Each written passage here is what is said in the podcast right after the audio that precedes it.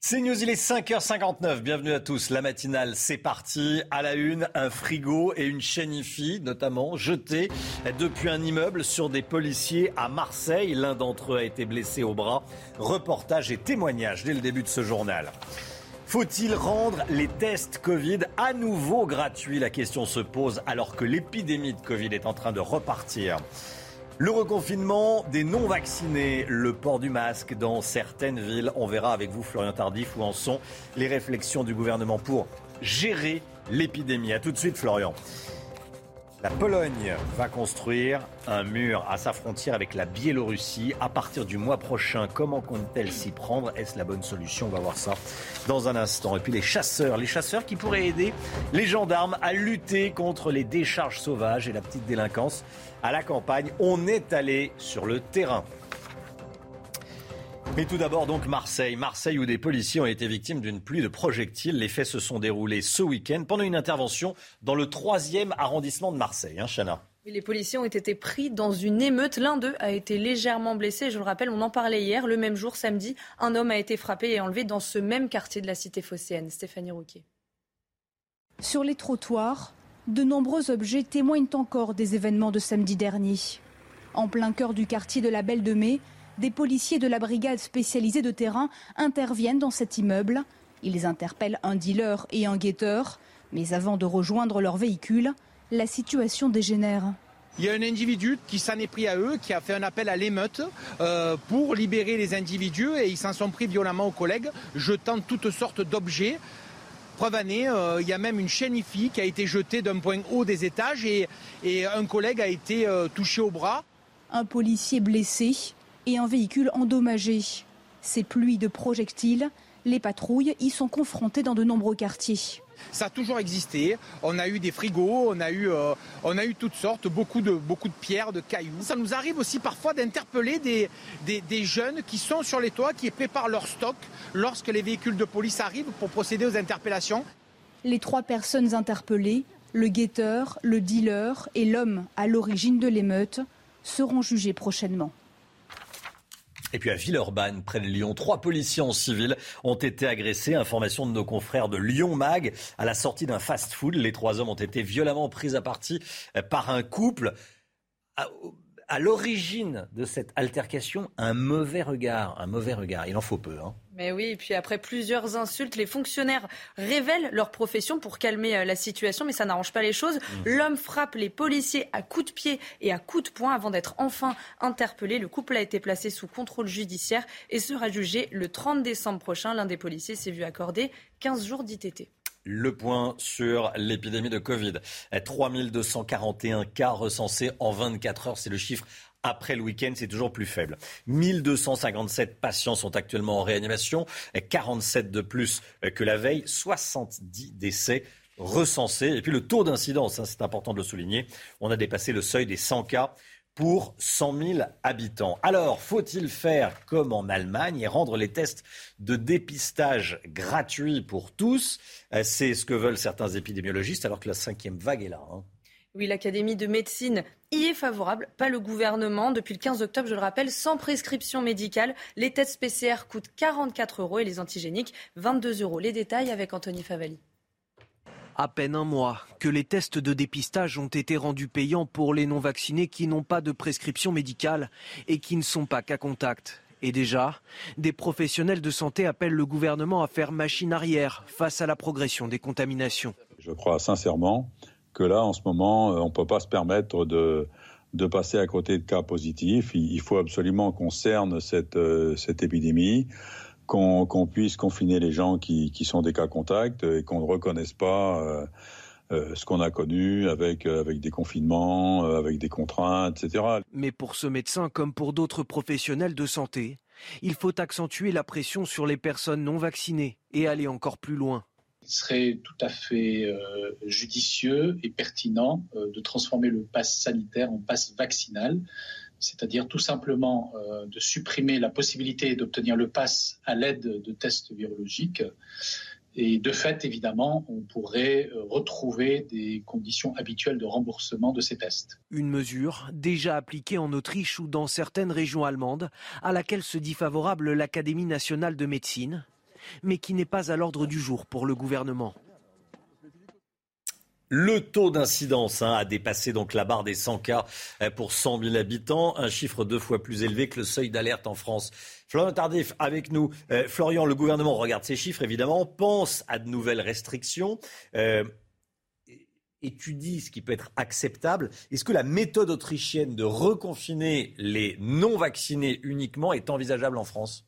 Je vais vous donner euh, très clairement la position du ministre des Solidarités et de la Santé, puisque j'ai contacté euh, son entourage. Ce n'est, m'explique-t-on, au sein de l'entourage d'Olivier Véran, ni le choix que nous avons fait, effectivement, mmh. ni celui euh, que nous ferons. Fin de citation. Pourquoi? Premièrement, parce que la situation sanitaire en Autriche est différente de celle en France. Le nombre de cas enregistrés en Autriche n'a jamais été aussi important. 13 000 cas euh, positif ce samedi. Proportionnellement à la population, nous sommes loin de faire face à une telle situation, même si le nombre de cas, vous venez de le dire à l'instant, enregistrés dans notre pays augmente. De plus, environ 65% des Autrichiens ont un schéma vaccinal complet. On est à 75% en France. Deuxièmement, le choix du gouvernement, m'explique-t-on, clairement dans l'entourage du ministre des Solidarités et de la Santé et de s'appuyer sur le pass sanitaire, choix critiquable, critiqué, mais assumé très clairement au sein euh, donc de l'entourage du ministre et par l'exécutif, choix qui a montré son efficacité euh, ces euh, dernières semaines dans la lutte contre l'épidémie et choix préféré donc aujourd'hui à celui des autorités autrichiennes. Florian Tardif, merci Florian. Le vent tourne dans l'affaire Amraoui. Vous savez, euh, l'équipe de joueuses du, PSG est secouée euh, par l'agression de cette joueuse, euh, victime d'un violent guet-apens dans la soirée du 4 novembre. L'hypothèse d'une rivalité sportive avec sa coéquipière Aminata Diallo s'éloigne, Chana. Hein. oui, pour laisser place à l'hypothèse d'une rivalité amoureuse. Eric Abidal, ancien joueur international, sera bientôt entendu et pour cause, la puce du téléphone de la footballeuse était au nom du joueur. Les explications de Vincent Fernandez. Son nom est désormais cité dans l'affaire de l'agression d'une joueuse du PSG. Eric Abidal pourrait bientôt être entendu, selon le parquet de Versailles. Les enquêteurs ont établi un lien matériel entre l'ancien joueur de l'équipe de France et Keira Amraoui. La footballeuse utilisait sur son téléphone une puce au nom de Eric Abidal. Elle l'aurait même appelé le lendemain de son agression un guet-apens organisé dans la soirée du 4 novembre. Alors qu'elle rentre d'un dîner avec Aminata Diallo, sa coéquipière, Kera Amraoui est sortie de force du véhicule et frappée à coups de barre de fer. Un temps évoqué, la piste de la rivalité sportive entre les deux joueuses semble aujourd'hui s'éloigner. De son côté, Eric Abidal conteste avec la plus grande fermeté son implication dans l'agression. Cédric Jubilard réitère sa demande de remise en liberté qui sera examinée par la justice aujourd'hui. Hein. C'est la troisième tentative de ses avocats qui jugent sa détention provisoire abusive. Portée disparue depuis le 15 décembre 2020, Delphine Jubilard aurait eu 34 ans hier. Des dizaines de personnes se sont réunies devant son domicile pour y déposer des bougies et des fleurs. L'événement politique de la semaine, c'est le débat des candidats Les Républicains. Ça sera dimanche soir sur CNews en simultané sur Europe 1, présenté par Laurence Ferrari et Sonia Mabrouk. Voici tous les candidats dimanche 21 novembre à 20h50. À l'occasion de cet événement, on vous propose chaque jour le portrait d'un des cinq candidats. On est mardi, on commence avec qui? On commence avec Philippe Juvin, maire de la Garenne-Colombe, engagé en politique depuis des dizaines d'années. Il s'est fait connaître du grand public durant la crise sanitaire. Son portrait avec Yohann Uzey, Elodie Huchard et Sacha Robin. Philippe Juvin a commencé sa carrière politique il y a presque 40 ans, mais c'est au printemps 2020, durant la crise sanitaire, que la plupart des Français l'ont découvert. Devenu une figure médiatique du monde médical, il va de plateau télé en plateau télé pour décrire la réalité du quotidien, celle qu'il vit dans le service des urgences de l'hôpital parisien Georges Pompidou qu'il dirige. Aujourd'hui maire de la Garenne-Colombe dans les Hauts-de-Seine, c'est dans sa ville qu'il a tenu hier soir un meeting. Objectif, se démarquer de ses concurrents. Je suis le seul à avoir un métier que je que je pratique à côté de mes mandats, en même temps que mes mandats. C'est un métier qui n'est pas n'importe lequel, c'est un métier qui euh, fait que je vois la souffrance, je vois la mort, je vois la difficulté des gens. Je suis le seul maire en exercice et je crois moi le pouvoir des communes. Je suis le seul à avoir avec Michel Barnier une expérience internationale et puis j'ai même été militaire en Afghanistan. Outsider du congrès interne des Républicains, Philippe Juvin s'est au cours des derniers mois forgé une réputation d'opposant farouche à l'action sanitaire du gouvernement. Ce proche de Nicolas Sarkozy, qui a contribué en 2007 à la rédaction du programme de l'ancien président, espère désormais se façonner une stature politique nationale pour jouer un rôle en 2022. La crise migratoire à l'est de l'Europe, Emmanuel Macron et Vladimir Poutine se sont entretenus euh, par téléphone ces dernières heures. Ils prônent la désescalade. En attendant, la Pologne va construire un mur le long de sa frontière avec la Biélorussie. C'est une annonce choc. L'objectif du gouvernement polonais est simple tenter d'empêcher l'entrée des milliers de migrants bloqués entre les deux pays, hein, euh, côté biélorusse. Et le début du chantier est prévu en décembre et devrait durer jusqu'au premier semestre 2022. Les, informations, les détails de cette information avec Vincent Fernandez et Anne Maquignon. Le long de la frontière avec la Biélorussie, la Pologne veut commencer à bâtir un mur dès le mois de décembre pour empêcher les migrants d'entrer dans l'Union européenne. Mais il ne serait long que de 180 km soit la moitié de la frontière entre les deux pays. La construction d'un mur n'est pas nécessairement efficace car cela détourne euh, donc les circuits migratoires. Les euh, circuits migratoires passeront ailleurs, dans d'autres pays, euh, et donc ce sera tout à fait inefficace. Selon ce spécialiste, d'autres solutions s'offrent à la Pologne. La Commission européenne, les chefs d'État et de gouvernement ont décidé de renforcer la protection des frontières, notamment grâce à l'aide de l'agence des gardes frontières, Frontex. Euh, dont il est question d'augmenter considérablement les moyens. Et donc là, c'est effectivement quelque chose qui permet de concilier à la fois cette possibilité d'accueil euh, en Europe, mais aussi de mieux protéger les frontières. Si le projet de construire un mur est maintenu, il devrait être terminé avant juin prochain et coûterait environ 350 millions d'euros. Voilà, un mur en Europe. Euh, est-ce que c'est une bonne solution? On sera avec Alexandre Delval, qui est géopolitologue, à 7h50. On y reviendra euh, en détail. Gérald Darmanin hausse le ton face au Royaume-Uni dans un contexte de tension diplomatique à propos des migrants de Calais. Le ministre de l'Intérieur a notamment déclaré sur CNews que la motivation des ONG britanniques euh, à Calais était plus politique qu'humanitaire. Hein ces migrants, selon lui, sont la responsabilité du gouvernement de Boris Johnson. Alors écoutez-le, il était l'invité de Laurence Ferrari hier. On n'a pas de leçon à recevoir de nos amis britanniques, euh, qui sont nos alliés, mais je voudrais leur rappeler qu'on n'est ni leurs collaborateurs ni leurs supplétifs. Que les ONG qui empêchent la police et la gendarmerie de travailler, c'est les ONG en grande partie britanniques, avec des citoyens britanniques qui sont sur le sol français et qui font de l'agite propre. Voilà, de l'agitation propagande en clair, qui font de la politique euh, des ONG britanniques qui font de la politique côté français. Comment réagit la Grande-Bretagne? Écoutez les explications de notre correspondante à Londres, Sarah Ménéenne. À Calais, où les migrants sont massés dans l'espoir de rejoindre la Grande-Bretagne, des ONG sont bien décidées à les aider à traverser la Manche. Alors pourquoi font-elles ça? Eh bien tout simplement pour mettre en lumière la situation migratoire à Calais. Ces associations sont en colère contre le peu de médiatisation par les médias britanniques eux-mêmes de la situation effectivement à Calais. Ces ONG considèrent aujourd'hui que ces migrants sont ballottés entre le gouvernement français qui ne veut évidemment pas voir revenir la jungle de Calais et le gouvernement de Boris Johnson qui considère que ces migrants eh bien, doivent rester en France. Ce sont donc au sein de ces ONG que les migrants ont trouvé un relais. Et ce, il faut le dire, globalement contre l'avis quand même de la population britannique qui soutient dans son ensemble la politique migratoire de Boris Johnson et qui ne veut pas voir ces migrants arriver au Royaume-Uni. Allez, retour en France. Euh, c'est un projet inédit envisagé par le président de la Fédération nationale des chasseurs. Il souhaite proposer aux élus ruraux l'aide des chasseurs assermentés pour lutter contre la petite délinquance. Les chasseurs, c'est vrai, connaissent parfaitement le terrain, ils pourraient aider. Ah oui, en clair, ce qu'ils veulent, c'est aider les forces de l'ordre en sous-effectif pour sanctionner les petites infractions. Une proposition qui n'est pas du goût de la ministre de la Transition écologique, Barbara Pompili, et qui soulève beaucoup de questions. Reportage en Gironde avec Antoine Estève. Cet élu d'une commune médocaine nous accompagne sur un site de dépôt illégal de déchets. Ici, chaque année, des centaines de tonnes de détritus sont abandonnés dans la nature. Nous avons une police municipale forte de 4, agents. Euh, voilà, et, qui euh, se, démènent. Hein. ils font tout ce qu'ils peuvent, mais ils ne peuvent pas être partout en même temps. À Saint-Aubin, il y a 30 km de forêt à surveiller. C'est compliqué de lutter contre la délinquance. Pollution, vol ou cambriolage, les petites mairies sont débordées. Alors quand la Fédération française de chasse propose de l'aide, c'est bien accueilli, mais les élus restent prudents les chasseurs ne peuvent pas remplacer les forces de l'ordre. La police municipale aujourd'hui, elle est équipée, elle est formée euh, pour, pour intervenir. Là, moi, je crains que nous mettions en danger ces personnes. Qu'est-ce qui va se passer euh, si, si, jamais il y a des mauvais coups?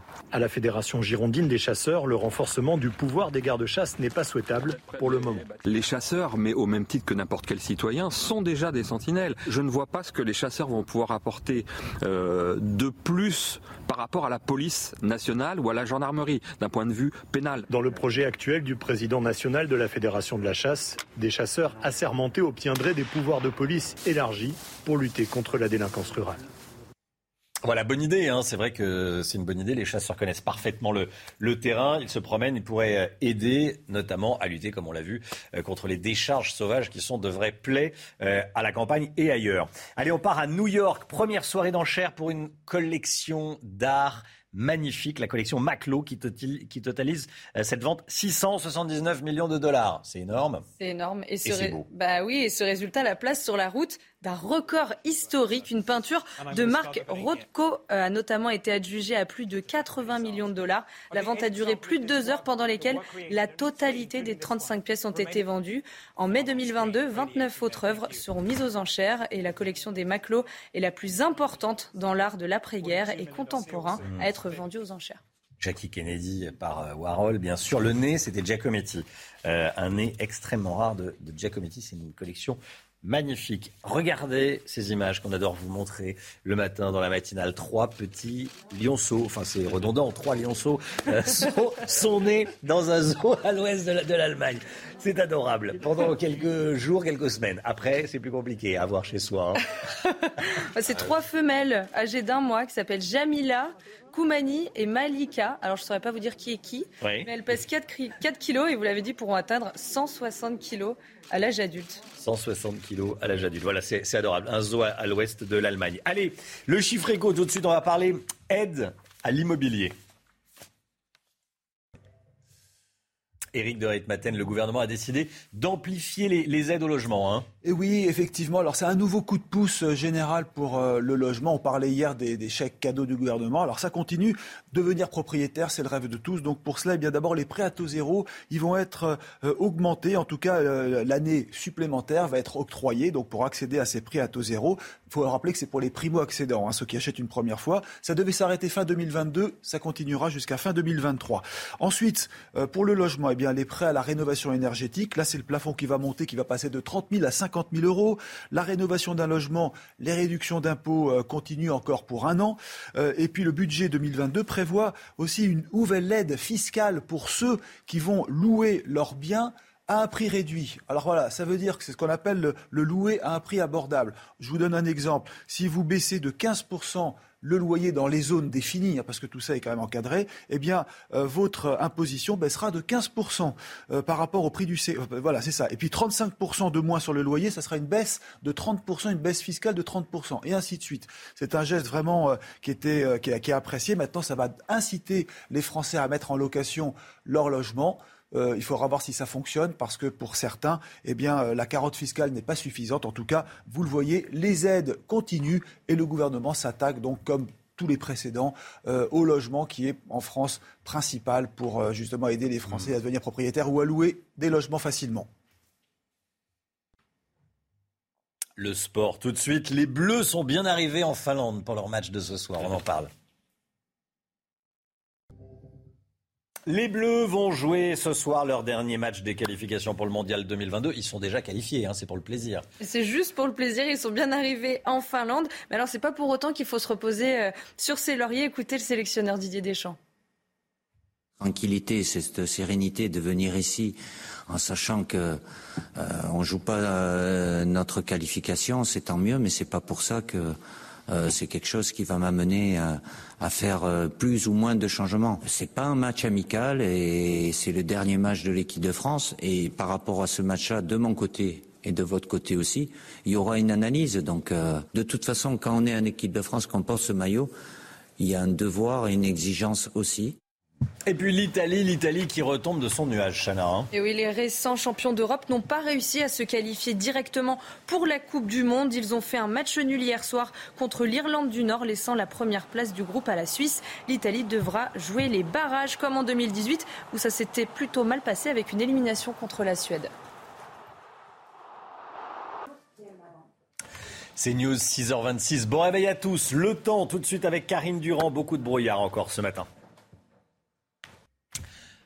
du brouillard sur les trois quarts du pays, même dans le quartier d'affaires de la Défense, hein, près de Paris. Et oui, surtout sur le nord du pays, en région parisienne. Attention, sur les routes, la visibilité est fortement réduite.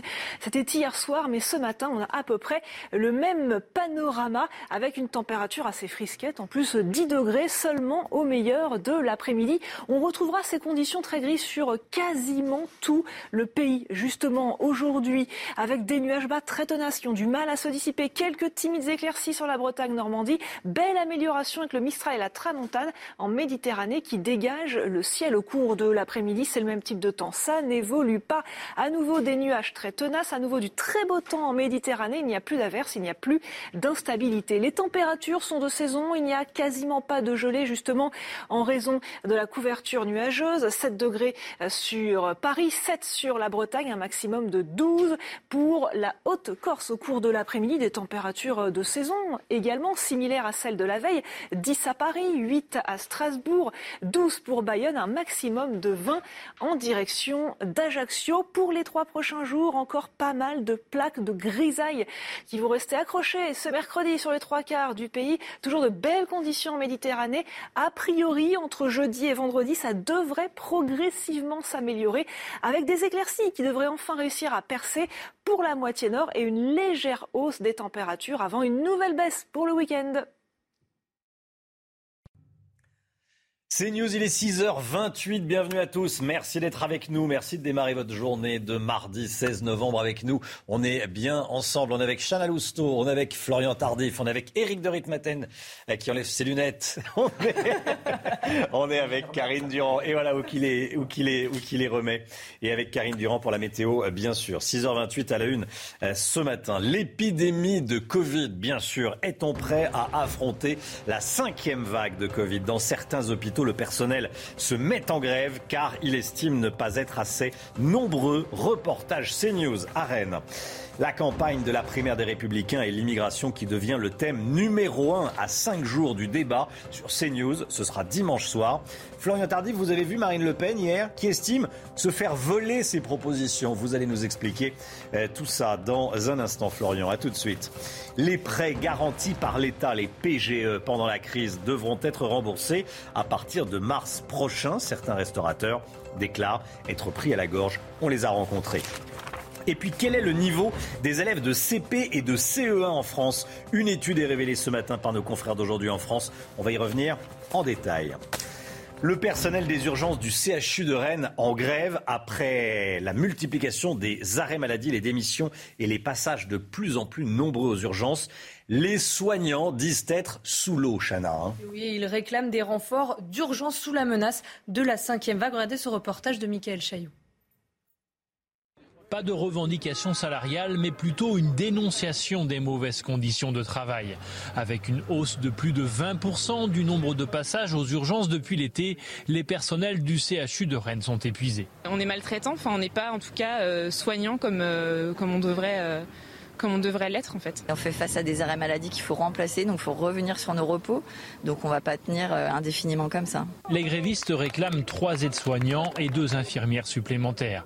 La direction répond que 10 postes ont été créés depuis 18 mois et ça ne s'arrête pas là. On a mis des renforts de très court terme qui se quantifient à trois ou quatre postes d'infirmières qu'on a mis en œuvre euh, depuis maintenant les, les dernières semaines, hein, depuis le 1er octobre. Dans ce contexte, les personnels redoutent une possible cinquième vague.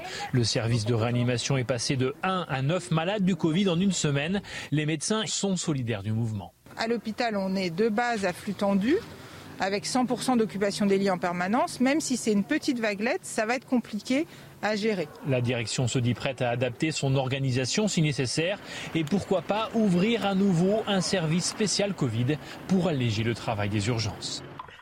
Et regardons ensemble les derniers chiffres hein, de, l'épidémie de Covid. 3241 cas recensés en 24 heures. Euh, chiffre plus faible que ces derniers jours, forcément, ce sont les chiffres du, du, week-end.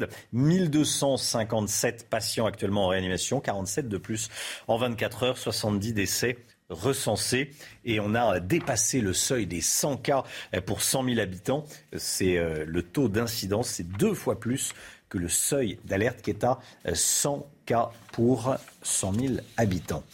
Le procès de David Rameau, il s'ouvre aujourd'hui devant la cour d'assises du Nord. L'homme de 48 ans comparaît jusqu'à vendredi pour le meurtre de la petite Angélique, 12 ans, morte en, en avril 2018, tuée et violée.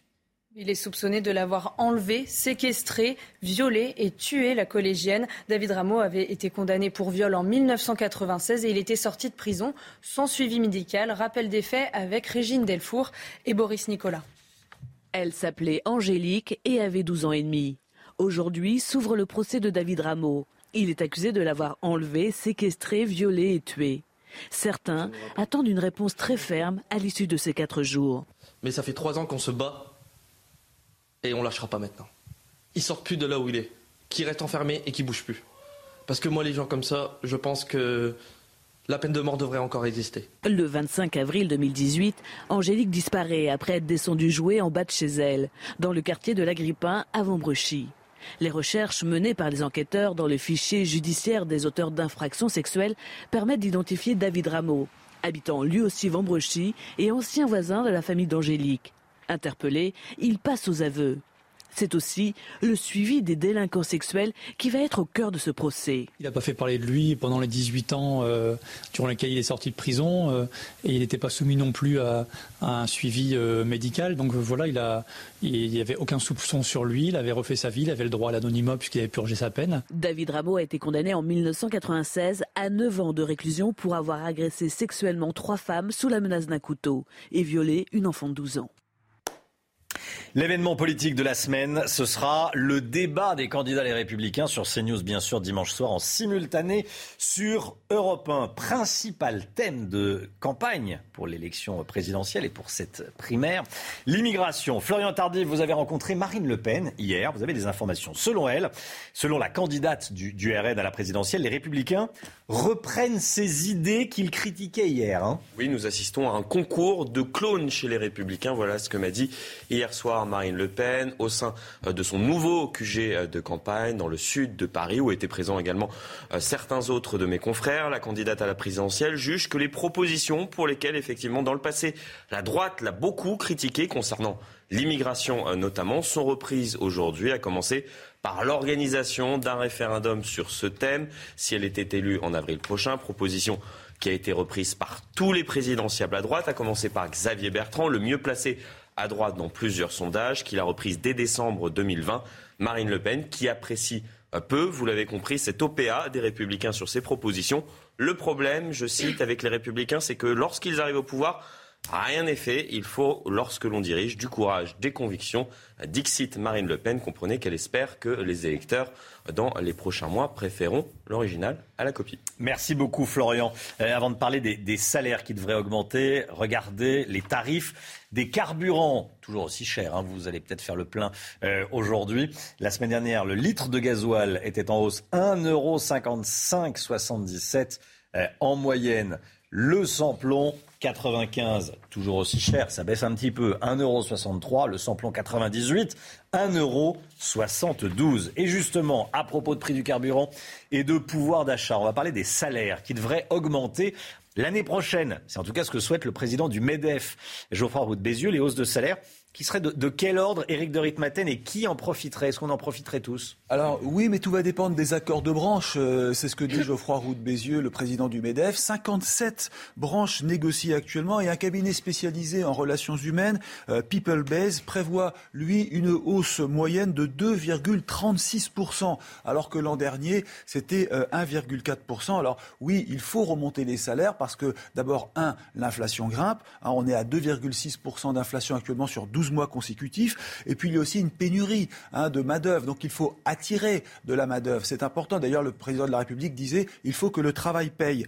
Maintenant, l'inflation galope. Elle risque d'aller au-delà de ces 2,6%. On le voit en Allemagne, on est déjà au-dessus de 5%. Ce serait donc, on peut dire, un rattrapage si on augmente les salaires. Euh, ce qu'il faut voir en tout cas, c'est qu'il n'y aura pas de gel de salaire l'an prochain. Le patronat le dit. Maintenant, qui va en bénéficier? Eh bien, ce sont les secteurs les plus tendus. On parle de la restauration, de l'aide à domicile, ceux qui ont vraiment besoin d'un rattrapage. Mais cela ne suffira pas. Il faudra autre chose. Autre chose, c'est quoi? Ce sont des primes, ce sont des rémunérations liées à l'intéressement, à la participation, parce qu'on le sait bien, la France est championne du monde euh, des prélèvements sociaux et une petite augmentation de 2%, entre guillemets, elle risque d'être engloutie justement par les charges sociales. Merci Eric. Si vous avez bénéficié des prêts garantis par l'État, vous savez, les PGE, sachez qu'ils s'arrêteront en mars 2022, qu'il va falloir les rembourser à partir de mars 2022. Pas de nouveau report, a dit Bruno Le Maire. Alors, euh, il va falloir les rembourser à partir de ces dates et c'est là que ça commence à coincer. Comment réagissent les propriétaires de bars et de restaurants, par exemple, qui ont pu les, les toucher? Anne Maquignon, Solène Boulan et Alice Delage. Regardez. Face à la chute brutale de l'activité liée au coronavirus, l'exécutif a accordé depuis mars 2020 près de 690 000 prêts garantis par l'État à des entreprises en difficulté. Au total, 140 milliards d'euros ont été prêtés, mais à partir de mars, il faudra commencer à rembourser. Les professionnels concernés réclament un étalement des échéances de remboursement. Si l'État rembourse euh, cette dette Covid entre 20 et 30 ans, il n'y a pas de raison à ce que nos entreprises soient en capacité de rembourser en 4 ans. Donc ce qu'on demande à Bruno Le Maire, c'est d'ouvrir les discussions sur l'étalement de la dette, euh, qu'elle soit conforme et acceptable pour nos entreprises entre 12 et 20 ans. Les professionnels craignent de ne pas réussir à rembourser. Depuis la crise du coronavirus, l'activité dans la restauration a été chamboulée. Les gens maintenant sont en télétravail. Donc les facteurs, justement, avant on savait ce qu'on allait faire le lundi, le mardi, le mercredi. Aujourd'hui, tout a changé. C'est-à-dire qu'il n'y a plus un jour qui est le même, on ne sait plus quand travailler. Et surtout le lundi et le vendredi qui sont les plus touchés. Pour les entreprises qui auraient des difficultés à rembourser le prêt garanti par l'État, Bruno Le Maire a promis des solutions au cas par cas. Pas question, dit-il, de mettre en difficulté des établissements à cause du remboursement. Geoffroy Lejeune, le directeur de la rédaction de Valeurs Actuelles, censuré par la direction de Sciences Po Paris. Euh, il était invité par une association étudiante. Visite annulée par la direction, déjà écarté de l'ESCP, euh, qui est euh, Subdeco Paris, hein, l'une des plus prestigieuses écoles de commerce de France. Le journaliste serait trop à droite pour s'exprimer à l'Institut d'études politiques de, Paris, Sciences Po Paris, qui explique ne pas accepter, je cite, les propos haineux, racistes et autres incitations à la violence. Euh, écoutez ce qu'en dit Mathieu Boccoté, vous savez, tous les soirs dans euh, Face à l'info sur, euh, sur CNews avec Christine Kelly. Il appelle au pluralisme dans l'enseignement supérieur. C'est une manifestation de cette culture de la censure, cette idée qu'il faut restreindre sans cesse le périmètre de la pensée acceptable et en exclure ceux qui contredisent certains dogmes aujourd'hui à la mode, notamment dans le milieu universitaire, mais qui a la possibilité de dire qui est trop à droite, trop à gauche et ainsi de suite? Est-ce que le propre d'une institution d'enseignement supérieur, ce n'est pas d'accueillir la diversité des points de vue pour que la conversation civique puisse s'y poursuivre d'une manière ou de l'autre? Donc évidemment qu'on est dans un cas de censure de gens pour qui la liberté d'expression est réservée à ceux qui pensent correctement, c'est-à-dire selon les dogmes du politiquement correct. Jean-Michel Blanquer, le ministre de l'Éducation nationale, se félicite du niveau des élèves en France. Hein. Et nos confrères du Parisien publient ce matin un entretien avec le ministre de l'Éducation nationale. Il dévoile les résultats des évaluations menées auprès des CP, CE1 et 6e. Et bonne nouvelle, la chute des notes constatée il y a un an à cause de la fermeture des écoles a été compensée. Les détails avec Sybille Delettre. Tableau d'honneur pour les écoliers français cette année. Après une chute du niveau scolaire des enfants en 2020, les bons résultats sont de retour et parfois même meilleurs qu'avant la pandémie. Voilà le résultat des évaluations menées sur les CP, les CE1 et les 6e. Exemple avec le français, en CE1, les enfants sont testés sur leur capacité à lire un texte à haute voix. 77,1% ont un taux de maîtrise satisfaisant. Ce taux était de 71,4% en 2019 et avait fortement chuté à 66,6% en 2020 avec la fermeture des établissements. En mathématiques, même constat, 79,1% des CP sont capables de comparer des nombres Ils étaient 76,6% en 2019 et 75,8% en 2020. La raison de ces bons chiffres, les écoles sont restées ouvertes contrairement à 2020, ce qui a permis d'éviter les décrochages. Seul point noir, les élèves de zone d'éducation prioritaire, leur niveau est en dessous de la moyenne, mais l'écart se réduit d'année en année. Voilà, les enfants bons élèves. Nous, on sait lire et compter autour de la table. Hein. Mm. Oui, on connaît nos tables de multiplication, normalement, à peu près.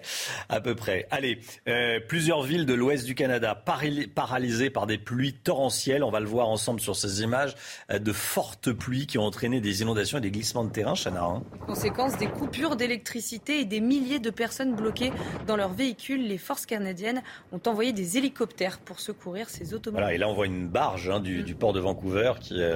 C'est euh, libéré de, de, ses amarres, comme on dit. Euh, des images un peu plus calmes. Trois petits, trois lionceaux nés dans un zoo à l'ouest de l'Allemagne. C'est toujours aussi mignon, hein, les petits lions. Trop mignon. Ces trois femelles âgées d'un mois. Elles s'appellent Jamila, Kumani et Malaika. Alors elles pèsent 4 kilos et pourront atteindre les 160 kilos à l'âge adulte. Voilà, c'est adorable. Euh, un zoo à l'ouest de l'Allemagne. Allez, le sport tout de suite. Les Bleus sont bien arrivés en Finlande où ils jouent ce soir leur dernier match de qualification pour le mondial de foot de l'année prochaine. Alors ils sont déjà assurés hein, de participer à la Coupe du Monde au Qatar l'an prochain. L'équipe de France est sereine, mais ce n'est pas pour autant qu'il faut se reposer sur ses lauriers. Écoutez le sélectionneur Didier Deschamps.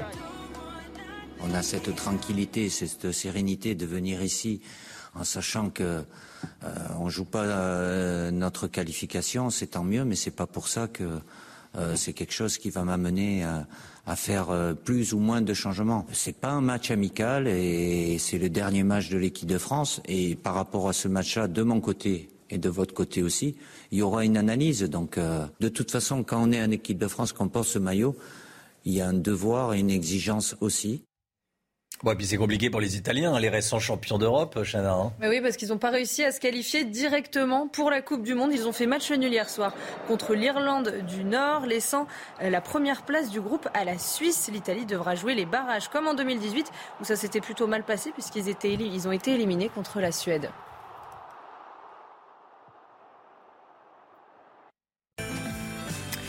7h moins le quart, 6h44, l'instant musique comme tous les matins. Ce matin, on vous propose d'écouter le titre de Taylor Swift, All Too Well, disponible sur son dernier album. J'espère que vous avez du temps devant vous. Le clip dure 15 minutes, vous inquiétez pas. On va, pas le passer dans sa, dans sa totalité. Voilà, c'est un, un court métrage de 15 minutes qui fait office de clip. Profitez.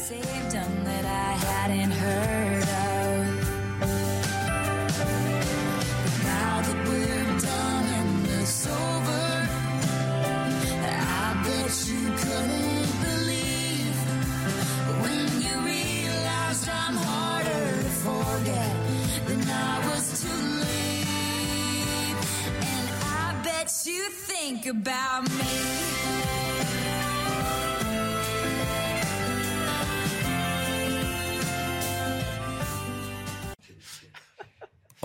On était en train de rigoler parce qu'elle mange pas très proprement Taylor Swift. Hein.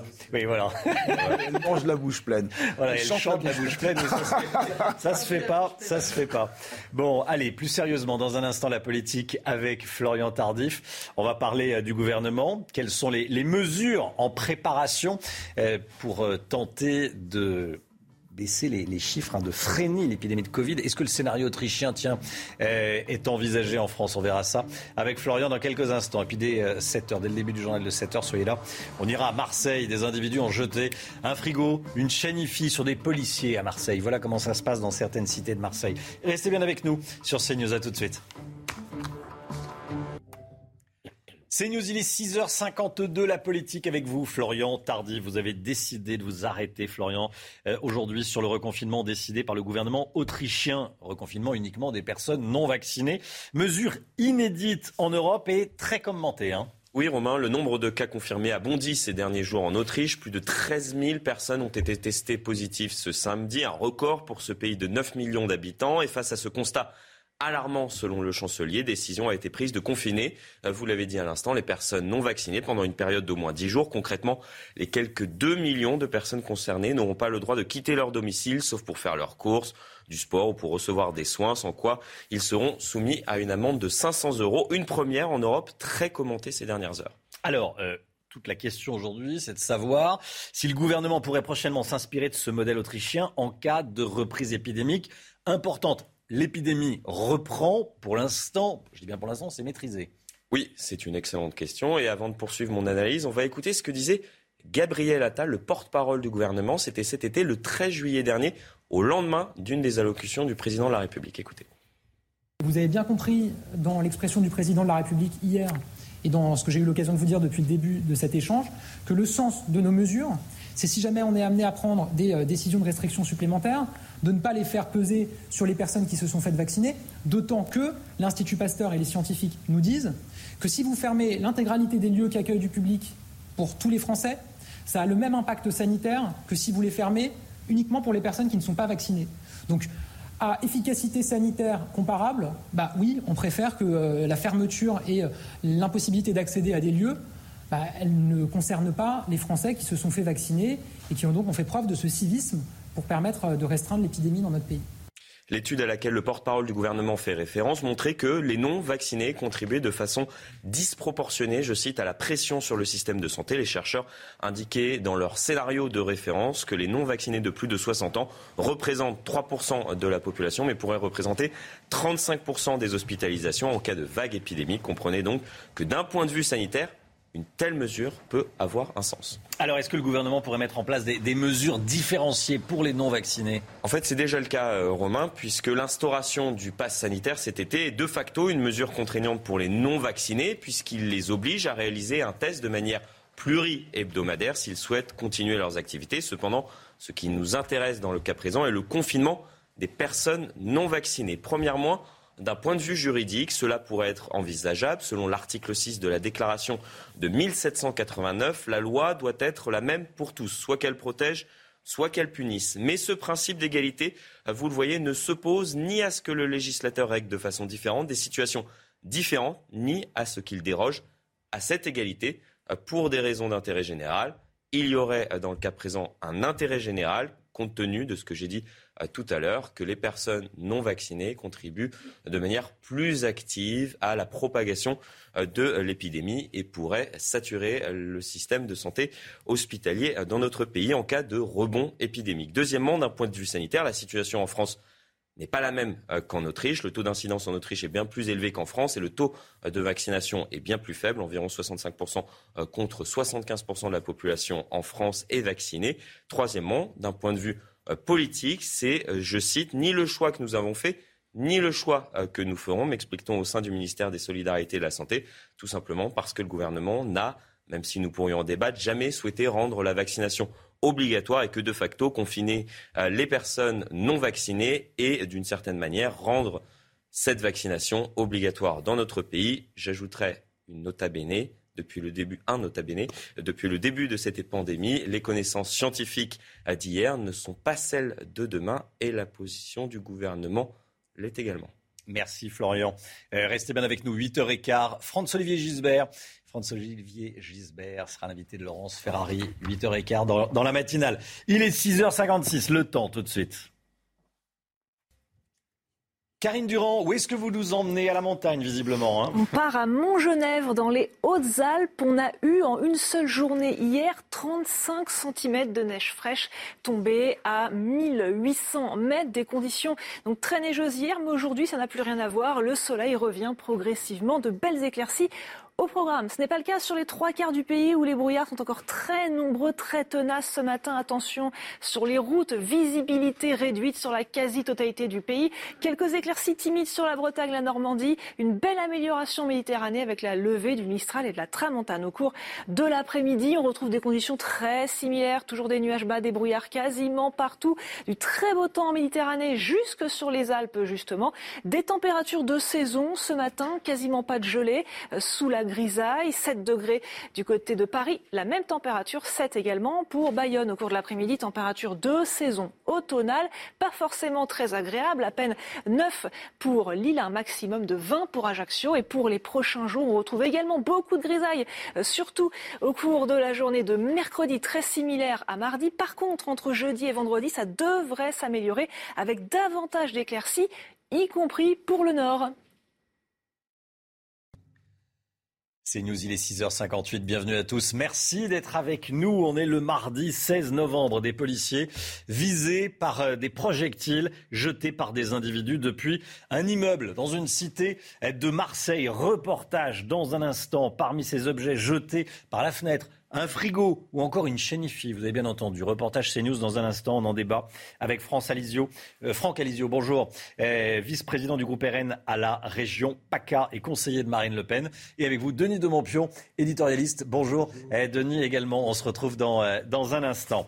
les autres titres. Faut-il rendre les tests Covid à nouveau gratuits? On se pose la question alors que l'épidémie est en train de repartir. Des réponses dans un instant.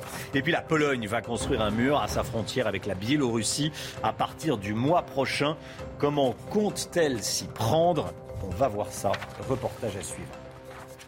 Tout d'abord, Marseille, des policiers victimes d'une pluie de projectiles. Les faits se sont déroulés ce week-end pendant une intervention dans le troisième arrondissement marseillais, Chana. Hein. et oui, les policiers ont été pris dans une émeute. L'un d'eux a été légèrement blessé. Et le même jour, on en parlait hier, un homme a été frappé et enlevé dans ce même quartier de la cité phocéenne. Stéphanie Rouquier. Sur les trottoirs, de nombreux objets témoignent encore des événements de samedi dernier. En plein cœur du quartier de la Belle de Mai, des policiers de la brigade spécialisée de terrain interviennent dans cet immeuble. Ils interpellent un dealer et un guetteur, mais avant de rejoindre leur véhicule, la situation dégénère. Il y a un individu qui s'en est pris à eux, qui a fait un appel à l'émeute euh, pour libérer les individus et ils s'en sont pris violemment aux collègues, jetant toutes sortes d'objets. Preuve année, euh, il y a même une chaîne IFI qui a été jetée d'un point haut des étages et, un collègue a été euh, touché au bras. Un policier blessé, et un véhicule endommagé. Ces pluies de projectiles, les patrouilles y sont confrontées dans de nombreux quartiers. Ça a toujours existé. On a eu des frigos, on a eu, euh, on a eu toutes sortes, beaucoup de, beaucoup de pierres, de cailloux. Ça nous arrive aussi parfois d'interpeller des, des, jeunes qui sont sur les toits, qui préparent leur stock lorsque les véhicules de police arrivent pour procéder aux interpellations. Les trois personnes interpellées, le guetteur, le dealer et l'homme à l'origine de l'émeute, seront jugés prochainement. Voilà, c'est fou. On va en débattre dans, dans, un instant. Comment on règle ces problèmes d'insécurité à Marseille et ailleurs. Le point sur l'épidémie. On regarde ensemble les, les tout derniers chiffres. Et déjà, Chana, 3241 cas ont été recensés en 24 heures. C'est un petit peu moins que ces derniers jours. C'est normal. C'est euh, après le week-end. Hein. Oui, et 1257 patients sont actuellement en réanimation, 47 de plus que la veille, 70 décès ont été recensés. Et puis le taux d'incidence, on a dépassé le seuil des 100 cas pour 100 000 habitants, donc c'est deux fois plus que le seuil d'alerte en France. Faut-il faire comme en Allemagne et rendre les tests de dépistage gratuits pour tous? C'est ce que souhaitent certains épidémiologistes. Hein. oui, alors que la cinquième vague arrive en France, l'Académie de médecine y est favorable, pas le gouvernement. Depuis le 15 octobre, sans prescription médicale, les tests PCR coûtent 44 euros, les antigéniques 22 euros. Jean-Paul Hamon, président d'honneur de la Fédération des médecins de France, est favorable à la gratuité des tests. Écoutez. Je crois sincèrement que là, en ce moment, euh, on ne peut pas se permettre de, de passer à côté de cas positifs. Il faut absolument qu'on cerne cette, euh, cette épidémie, qu'on puisse confiner les gens qui, qui, sont des cas contacts et qu'on ne reconnaisse pas euh, ce qu'on a connu avec, avec des confinements, avec des contraintes, etc. Et puis la crise migratoire à l'est de l'Europe. Écoutez bien, Emmanuel Macron et Vladimir Poutine se sont entretenus euh, par téléphone ces dernières heures. Ils prônent la désescalade. C'est une information. En attendant, la Pologne va construire un mur le long de sa frontière avec la Biélorussie. L'objectif du gouvernement polonais est simple tenter d'empêcher l'entrée des milliers de migrants bloqués entre les deux pays. Le début du chantier est prévu euh, pour le mois prochain, en décembre, et ça devrait durer jusqu'au premier semestre de l'année prochaine. Soyez d'ailleurs à 7h50. On sera avec Alexandre Delval, qui est géopolitologue. Le face-à-face, Franck Alizio, vice-président du groupe RN à la région PACA, conseiller de Marine Le Pen. Rebonjour. Et Denis de Montpion, éditorialiste. Rebonjour également. Ce mur, euh, la Pologne qui va construire un mur à sa frontière avec la Biélorussie, c'est la, c'est la bonne solution, Franck Alizio? Oui, je crois que Romain Gary disait euh, notre civilisation, ce sont des murs. Si on supprime les murs, il ne reste rien. C'est-à-dire que faut revenir à, Depuis des années, depuis des décennies, on nous explique que les frontières et les, murs, c'est, c'est pas bien. Non, euh, une frontière, un mur, euh, pour qu'il y ait des ponts, il faut qu'il y ait des, murs. Euh, le mur, c'est efficace. Euh, moi, quand j'étais jeune, on nous il y avait à peu près un attentat par semaine à minima euh, en, Israël. Euh, Israël a décidé de construire un, mur. Ils sont passés d'un attentat par semaine à même pas un, attentat par an. C'est efficace. Euh, Donald Trump, durant son mandat, il avait commencé à construire un mur. Son opposition ne l'a pas laissé terminer et, et ils l'ont pas laissé faire un second mandat. le nombre de migrants a diminué de 40%.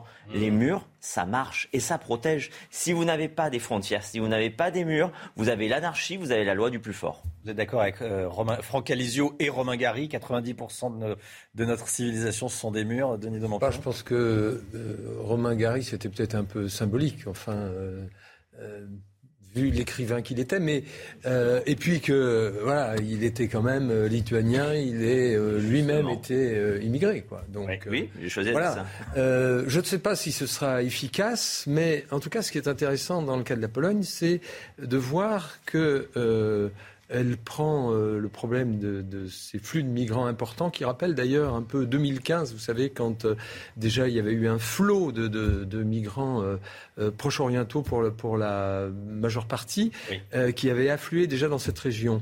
ce qui est plus surprenant, c'est la manière dont. Et l'Allemagne avait ouvert ses. Euh, euh, oui, on se souvient, Madame Merkel avait accueilli un million et demi de, migrants et ça avait été le début pour elle euh, de la fin de sa popularité. On s'en souvient. mais ce qui est intéressant, c'est de voir que l'Union européenne, indépendamment des sanctions qu'elle dit, qu'elle a annoncées à l'encontre du président biélorusse, euh, n'a pas vraiment de stratégie d'ensemble pour lutter contre ces problèmes-là. Et euh, les Allemands ont été très discrets dans cette affaire, mais ils ont quand même annoncé, le ministre de l'Intérieur, qu'il enverrait... Euh, pas des troupes, mais en tout cas des observateurs, des conseillers, de même que Boris Johnson a pris la même décision. Euh, en France et euh, à Bruxelles, il ne semble pas que ce soit euh, une question majeure. C'est assez bizarre que... On a l'impression que l'Europe observe euh, mais elle n'est pas très active. Et elle est pas, voilà, c'est ça, des, parce que des mesures, c'est une bonne chose. Oui, c'est pas bien, il ne faut pas qu'ils rentrent. Euh, alors, ils, ils ont entretenu avec Clément Beaune, le, secrétaire d'État. Euh, voilà, ils ont annoncé aussi des, des mesures contre les compagnies aériennes. On ne doit pas ouvrir les frontières. Ça, c'est. Mesures contre les compagnies aériennes, parce que ces migrants ne sont pas venus tout seuls, hein, vous comprenez mm. euh, Ils ont voyagé dans des avions. Alors, il y a tout un jeu politique entre euh, Poutine, le président biélorusse, etc., contre l'Union européenne, mais euh, bien sûr, la diplomatie, c'est important, mais il faut en effet des gestes forts. Il y a la réalité. Il y a des gestes forts. Ça fait 20 ans qu'on entend, qu'on entend le slogan « l'Europe qui protège ». Si l'Union européenne protégeait vraiment les Européens et les nations européennes aujourd'hui, elle aiderait la Pologne à construire ce mur. C'est ça la, la vérité. L'action diplomatique, c'est nécessaire, mais le préalable, c'est se protéger. Le préalable, c'est d'avoir des frontières et les protéger. Le problème, c'est que en fait, les, frontières de, l'Europe sont, euh, sont perméables on peut passer. C'est ça le, vrai, le vrai souci. Bah, c'est évident puisque Schengen a fait montre de son son efficacité, c'est clair. Parce que quand c'est pas en Pologne, c'est en Italie. Euh, les Italiens ont pris des mesures drastiques pour réduire justement le flot de migrants. Ensuite, ils sont passés par l'Espagne où c'est mmh. toujours un peu poreux. Et, euh, mais les problèmes aussi sont à résoudre dans les pays d'où viennent ces gens. Euh, il y a parmi ce flot de migrants énormément de Kurdes. On se souvient que les Kurdes, qui sont-ils? Ce sont des gens qui ont aidé la coalition occidentale à lutter contre Daesh et à mettre fin au califat. Et une fois que ça a été terminé, on les a laissés tomber. Ni les Français, ni les Américains, ni les Allemands, ni les Britanniques la folie n'ont bougé. J'ai bien compris que le, symboliquement, le mur, ça vous, l'idée vous plaisait. Bon, très bien. Comment on fait euh, toutes les frontières de, avec l'Espagne, enfin euh, les frontières espagnoles, les frontières euh, italiennes Vous imaginez la, carte de l'Italie, la frontière française, on ne va pas mettre un mur le long de la Méditerranée. Ah, imaginons déjà la, folie que l'on a, que l'on, suit Comment on fait depuis 20 ans. C'est-à-dire qu'on a supprimé les frontières nationales sans construire une frontière européenne. Frontex, c'est 40 fois moins de moyens que les gardes frontières américains. Donc on n'a ni l'un ni l'autre. Je ne dis pas qu'il faut renforcer Frontex, malheureusement, elle ne fait pas le boulot et lorsqu'elle fait le boulot, elle se fait engueuler par, par la Commission européenne.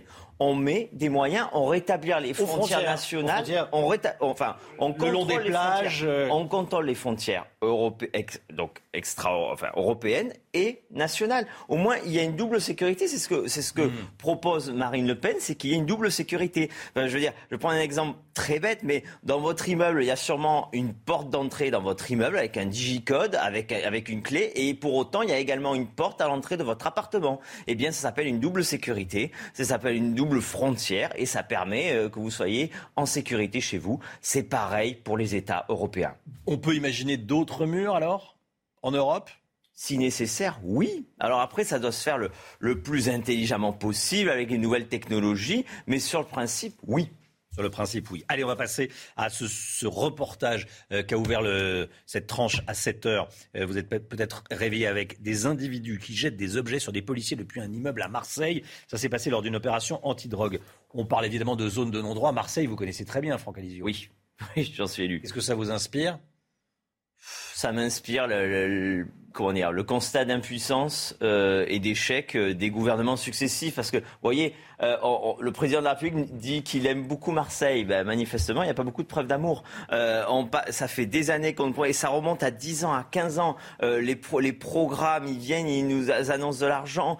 le problème, c'est que Marseille, c'est un peu le, New York des années 80 aux, États-Unis. Euh, et, New York était dans un état encore euh, plus, délabré en termes de, de, de criminalité. Mais à un moment donné, il y a eu une rupture. Il y a eu des moyens policiers qui ont, été, qui ont été donnés, mais il y a surtout des moyens judiciaires. Parce que si vous ne mettez pas la fameuse tolérance zéro derrière les moyens de police, ça ne donne rien. Et j'ajoute une volonté politique pour ce qui est bah, de, New York, et c'est cette tolérance zéro. Évidemment, la rupture, la rupture, c'est une volonté politique à l'origine. On peut, on peut l'appliquer, tiens, cette tolérance zéro en France, c'est possible. C'est-à-dire un fait criminel, euh, une condamnation. Écoutez, c'est dans le discours depuis des années, mais on ah, sait bien que euh, pratiquement c'est irréalisable. D'ailleurs, euh, c'est, je crois, Nicolas Sarkozy, quand il était ministre de l'Intérieur, qui avait beaucoup tablé sur cette tolérance zéro. On a vu le résultat, ça n'a rien donné.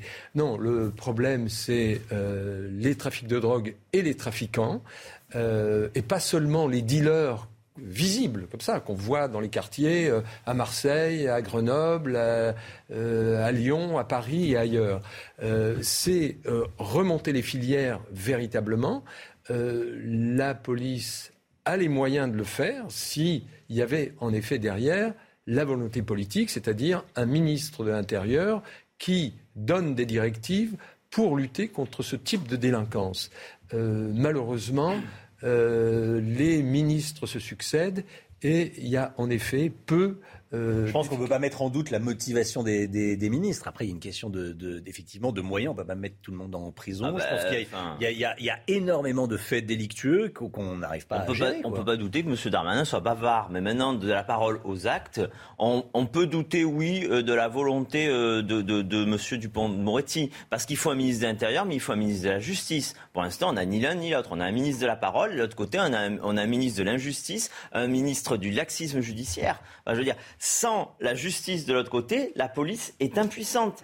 La tolérance zéro, c'est à chaque infraction la plus petite, c'est la fameuse théorie du carreau cassé. Mmh. Lorsqu'il y a un carreau cassé, si vous laissez casser, que vous ne sanctionnez pas, demain il y en aura un deuxième, puis un troisième, puis un quatrième. Donc il faut que la sanction soit exemplaire pour pouvoir dire voilà, dès que vous, dès que vous, faites, dès que vous faites un délit, vous serez sanctionné, vous serez sanctionné de manière exemplaire, de, façon à ce que vous ne soyez pas un exemple pour les autres pour faire un délit. C'est ça, mais ça, ça a marché aux États-Unis, ça a été efficace.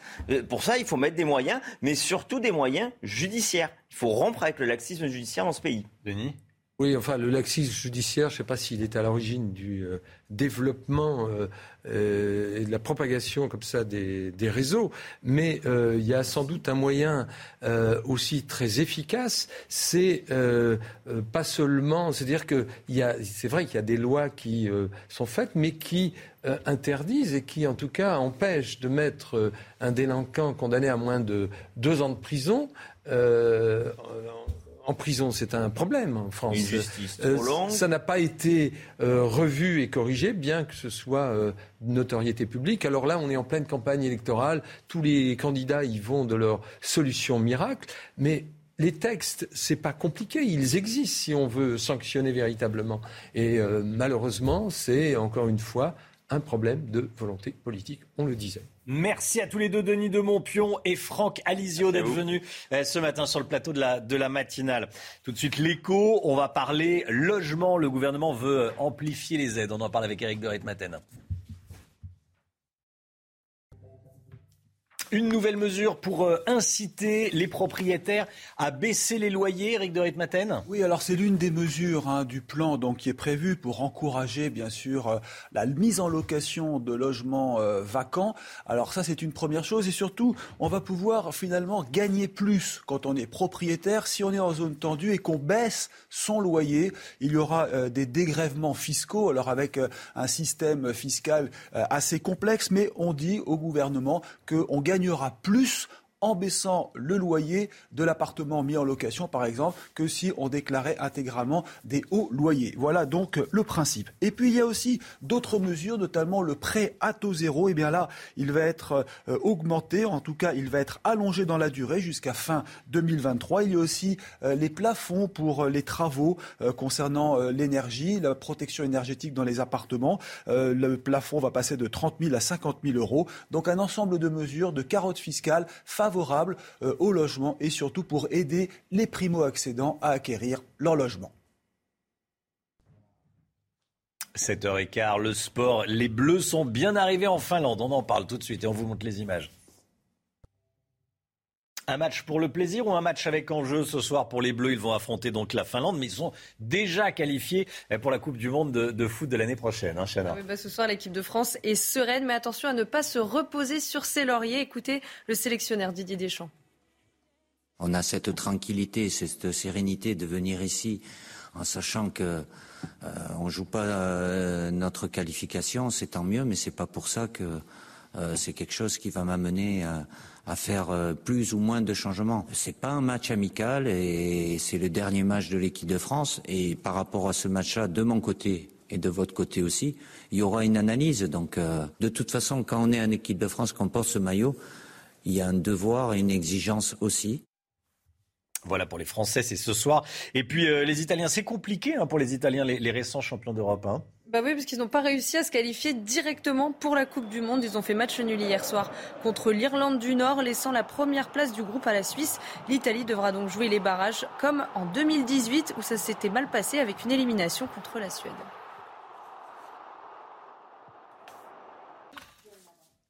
C'est News, il est 7h17. Merci d'être avec nous dans un instant. La chronique automobiliste, votre chronique. On euh, on est nombreux à prendre la voiture évidemment euh, pour aller euh, pour aller travailler. Vous allez peut-être prendre la vôtre pour aller travailler dans quelques instants. On est avec avec Pierre Chasseret, évidemment délégué général de 40 millions d'automobilistes. Qui sont les nouveaux chauffards Des réponses dans, dans un instant avec Pierre. Restez bien avec nous. À tout de suite. C'est News, il est 7h24. Bienvenue à tous. Les chiffres de la sécurité routière du mois de septembre ne sont pas bons et on en parle avec vous, Pierre Chasseret. Euh, bonjour Pierre. Bonjour Romain. Délégué général de 40 millions d'automobilistes. Vous le savez, à cette heure-là, c'est votre chronique, la chronique automobiliste. Le point de vue des automobilistes. 294 personnes ont perdu la vie sur les routes au mois de septembre. On nous parle donc d'une hausse du nombre de morts sur la route au mois de septembre. Euh, mais le contexte l'an passé, donc septembre 2021 par rapport à septembre 2020. Euh, mais le contexte l'an passé n'était pas le même. Hein. c'est ce que vous nous dites ce matin, Pierre. Oui, c'est sur octobre 2021 aussi. On voit bien, on va balayer très vite. L'an passé, en octobre, on était en entrée de confinement au 30 octobre. Cette année, ce n'est plus le cas. Donc forcément, la reprise des, des consommations et des ventes de carburant est remontée. C'est triste à dire, mais avec plus de monde sur les routes, ben, fatalement, on a un petit peu plus d'accidents. Donc la comparaison n'était pas très juste en soi. Alors, si on se réfère aux années précédentes, ça donne quoi? Alors là, je vous propose cette fois-ci de regarder les chiffres très précisément. On retrouve bien cette année 2020, assez exceptionnelle, mais regardez les chiffres, ils reviennent à leur niveau de 2012. Nous n'avons pas progressé d'un iota.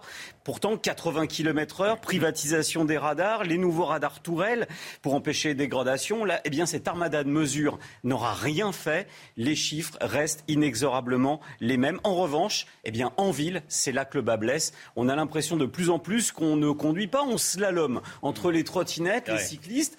Au final, c'est là que les accidents remontent particulièrement. Et c'est vrai qu'on a l'impression que les cyclistes ne craignent aucune verbalisation. Il n'y en a pas un et quand je dis pas il n'y en a pas un qui euh, respecte le code de la route, qui s'arrête au feu rouge, par exemple. Ben, malheureusement, c'est ce qui ressort. Nous, pour nous, les infractions, elles sont là. Hein. Automobiliste, 135 euros et, et 3 points euh, si, euh, hmm. si, vous, si vous prenez vos téléphones au volant. 4 points, 135 euros si vous grillez le feu rouge. Ça, c'est clair et net. Du côté des, cyclistes, eh bien rien. J'ai dû remonter, j'ai cherché une étude, mais c'est pas politiquement correct de dire que les cyclistes ne respectent pas les feux rouges. Il a fallu que je remonte à 2014, une enquête du CEREMA qui montrait que deux tiers des cyclistes, 64%, respectaient les feux de, de, signalisation. Il suffit d'ouvrir les, les, les yeux si on habite en ville. Hein. Euh, il n'y en a pas un qui, qui, s'arrête au feu rouge hein, dans, dans, aucune ville. Ben oui, sauf que, mais cette statistique, un automobiliste sur trois qui ne respecterait pas le feu rouge. On crierait au scandale. Et là, on ne fait rien. Pourquoi? Ben Parce que les cyclistes, ce sont les Don Quichotte de la route, les sauveurs de planète.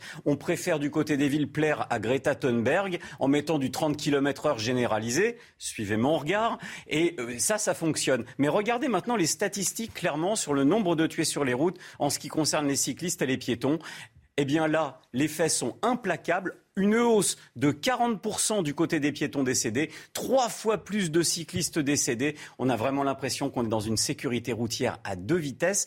Moi, je vais faire un petit appel très simple. Peut-être que le code de la route devrait se partager, qu'on devrait mettre les mêmes règles pour tout le monde et que tout irait mieux, parce que pour l'instant, eh bien, c'est pas le cas. Les automobilistes subissent la pression, mmh. les accidents remontent et la sécurité routière ne fonctionne pas. il faut faire attention sur la route et, il faut faire attention quand on est à vélo et, évidemment, c'est une mmh. conclusion.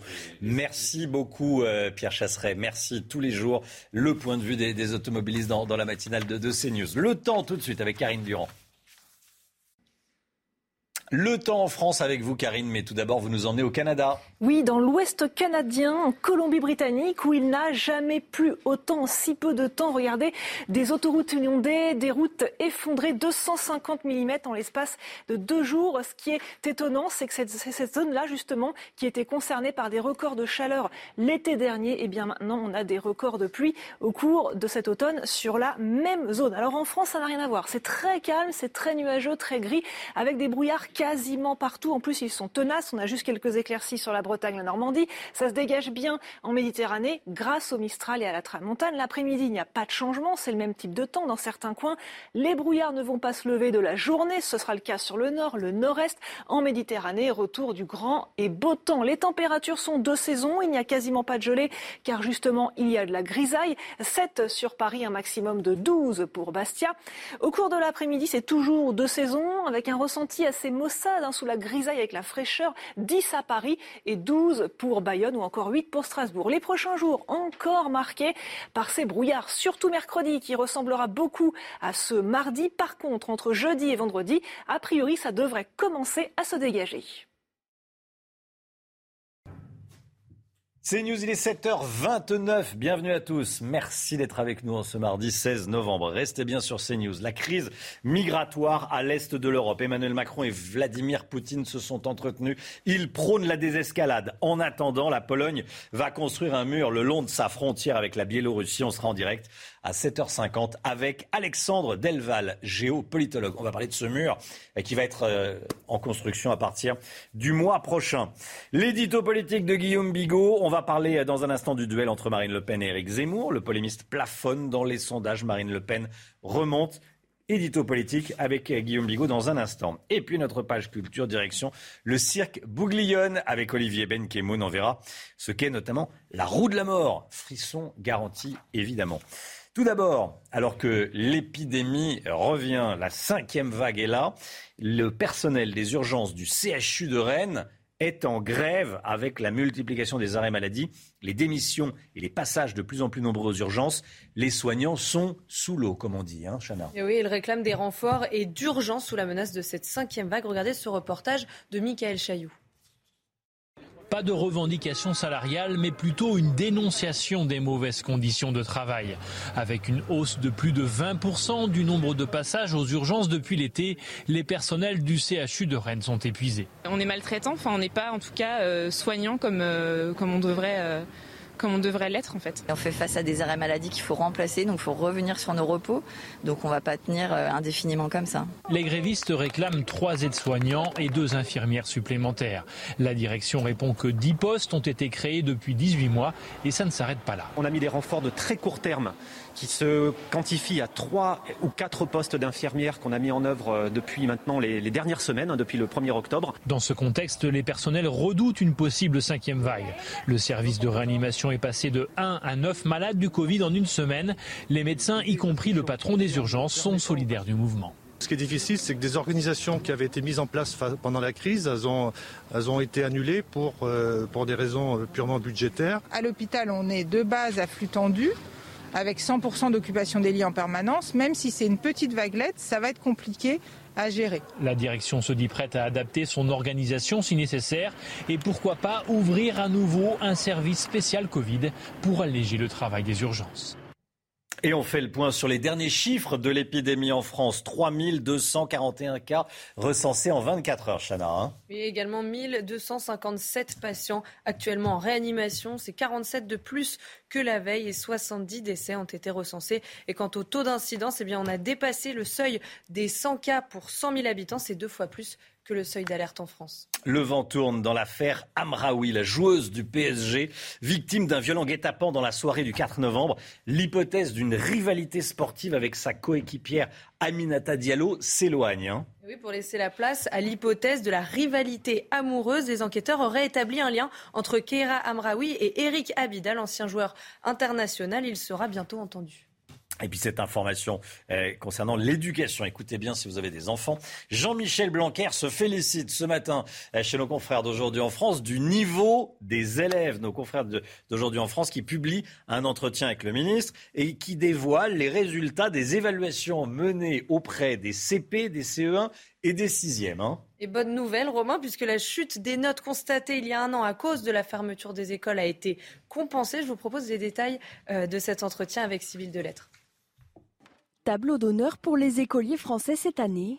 Après une chute du niveau scolaire des enfants en 2020, les bons résultats sont de retour et parfois même meilleurs qu'avant la pandémie. Voilà le résultat des évaluations menées sur les CP, les CE1 et les 6e. Exemple avec le français, en CE1, les enfants sont testés sur leur capacité à lire un texte à haute voix. 77,1% ont un taux de maîtrise satisfaisant ce taux était de 71,4% en 2019 et avait fortement chuté à 66,6% en 2020 avec la fermeture des établissements. En mathématiques, même constat. 79,1% des CP sont capables de comparer des nombres. Ils étaient 76,6% en 2019 et 75,8% en 2020.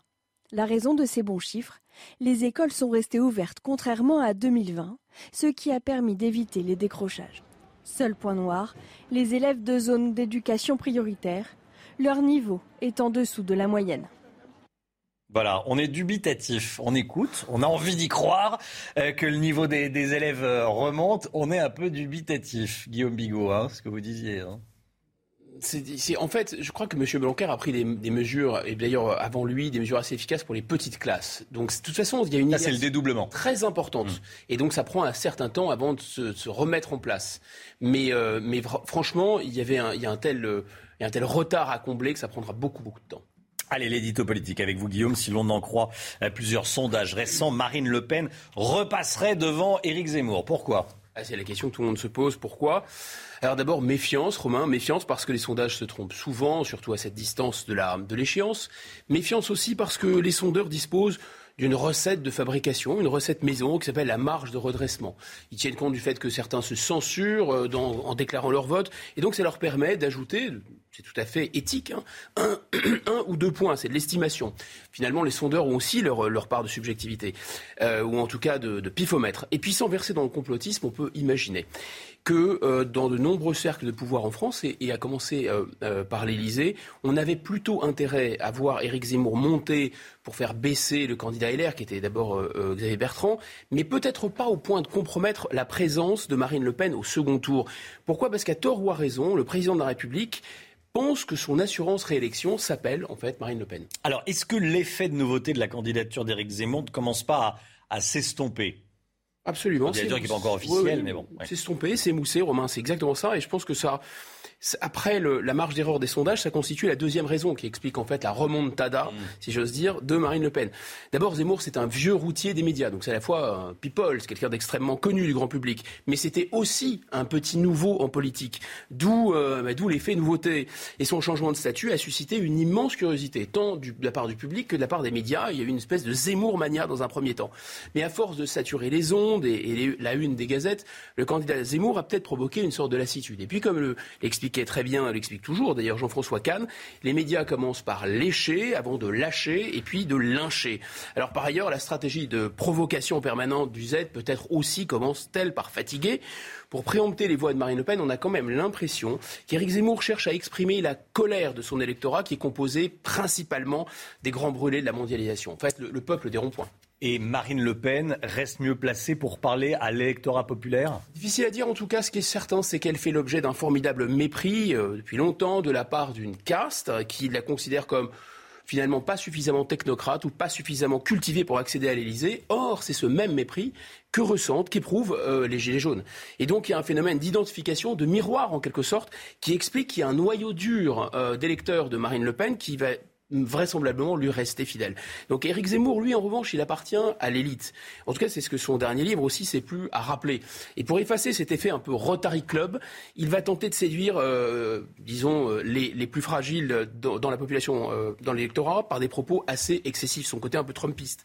Et sans être forcément perdante, eh bien, cette stratégie, elle est risquée. Parce que son objectif de premier tour, on le sait, c'est jeter un pont entre LR et le, et RN. Et pour y parvenir, il doit veiller à ne pas être trop élitiste aux yeux des électeurs du RN, mais pas trop excessif aux yeux des électeurs du L, de LR. Pardon. Et les Français, je pense, ont compris, tous les électeurs ont compris qu'Éric Zemmour serait intraitable sur les questions d'immigration et d'insécurité. Il n'y a donc pas besoin finalement d'en rajouter en faisant régulièrement des espèces de, rechutes de Trumpisme. Or, le Z, euh, comme euh, l'appellent ses partisans, risque d'apparaître à la fois, je répète, comme trop élitiste et comme trop radical. Marine Le Pen, plus populaire, elle, risque d'apparaître évidemment comme trop consensuelle, voire trop molle. Alors pour parler à l'électorat populaire, difficile de lui donner des conseils, mais euh, Éric Zemmour peut-être devrait expliquer que les ennemis de la France ne recrutent pas seulement dans les quartiers sensibles, mais aussi au sein du patronat.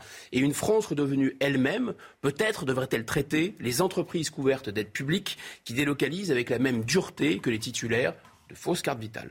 Guillaume Bigot. Merci Guillaume Édito, euh, politique. 7h38, tout de suite Eric de Reitmaten. Une bonne nouvelle. Eric vient avec une bonne nouvelle. C'est, j'allais dire que c'est rare, c'est pas si rare que ça, mais en tout cas, c'est une bonne nouvelle. C'est tout de suite. C'est vrai, Eric, que vous venez parfois avec des bonnes nouvelles.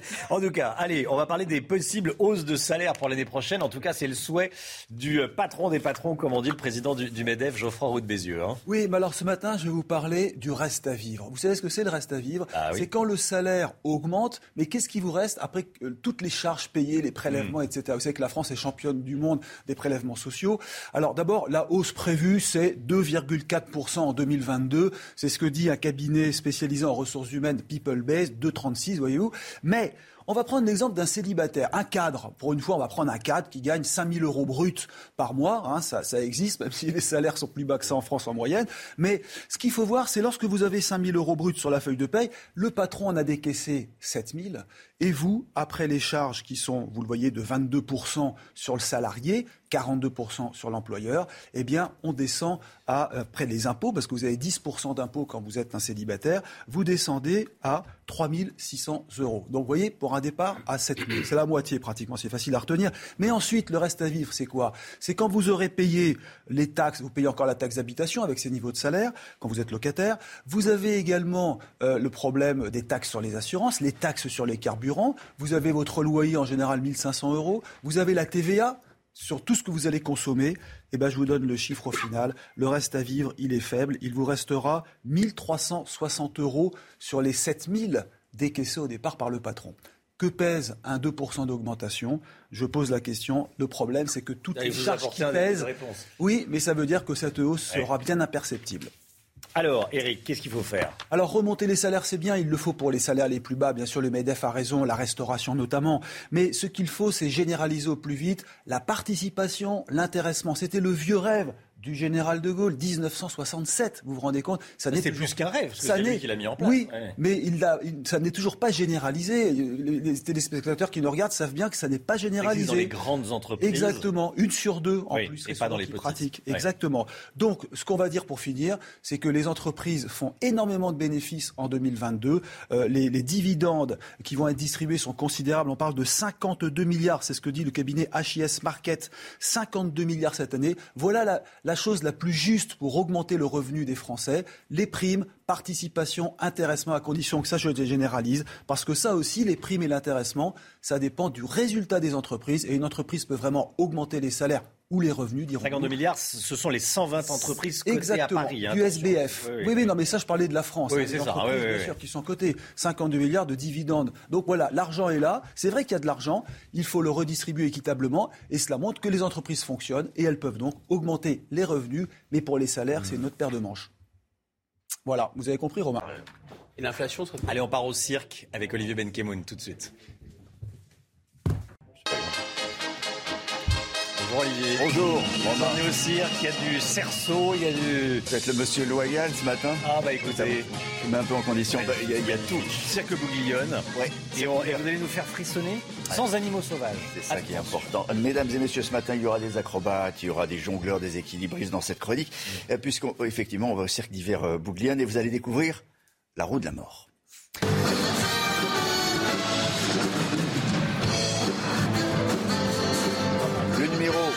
Deux cages ouvertes qui tournent autour d'un axe, de plus en plus vite et à l'intérieur, mais parfois au-dessus et en dessous.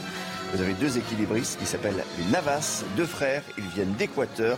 La roue est très haute, elle va très vite. Et quand ils commencent, par exemple, à, à sauter avec, euh, à faire un saut périlleux, comme ça, ou à sauter avec une corde, à sauter comme ça, ou alors à faire ça sans regarder, la roue, hein. avec une cagoule, ouais. je peux vous dire que, comment on dit, l'effet waouh est garanti. ces gars-là, on a peur pour eux. Ces gars-là sont deux fous furieux, on en a rencontré. J'ai toujours aimé ce numéro-là de la route de la mort. On faisait depuis des, des, petits enfants, on faisait le fil de fer à grande hauteur, à 10 mètres de hauteur. On a demandé à notre père d'acheter une, une roue et, et puis, un an après, on a commencé à s'entraîner. Ça fait maintenant 20 ans que je fais ce numéro-là.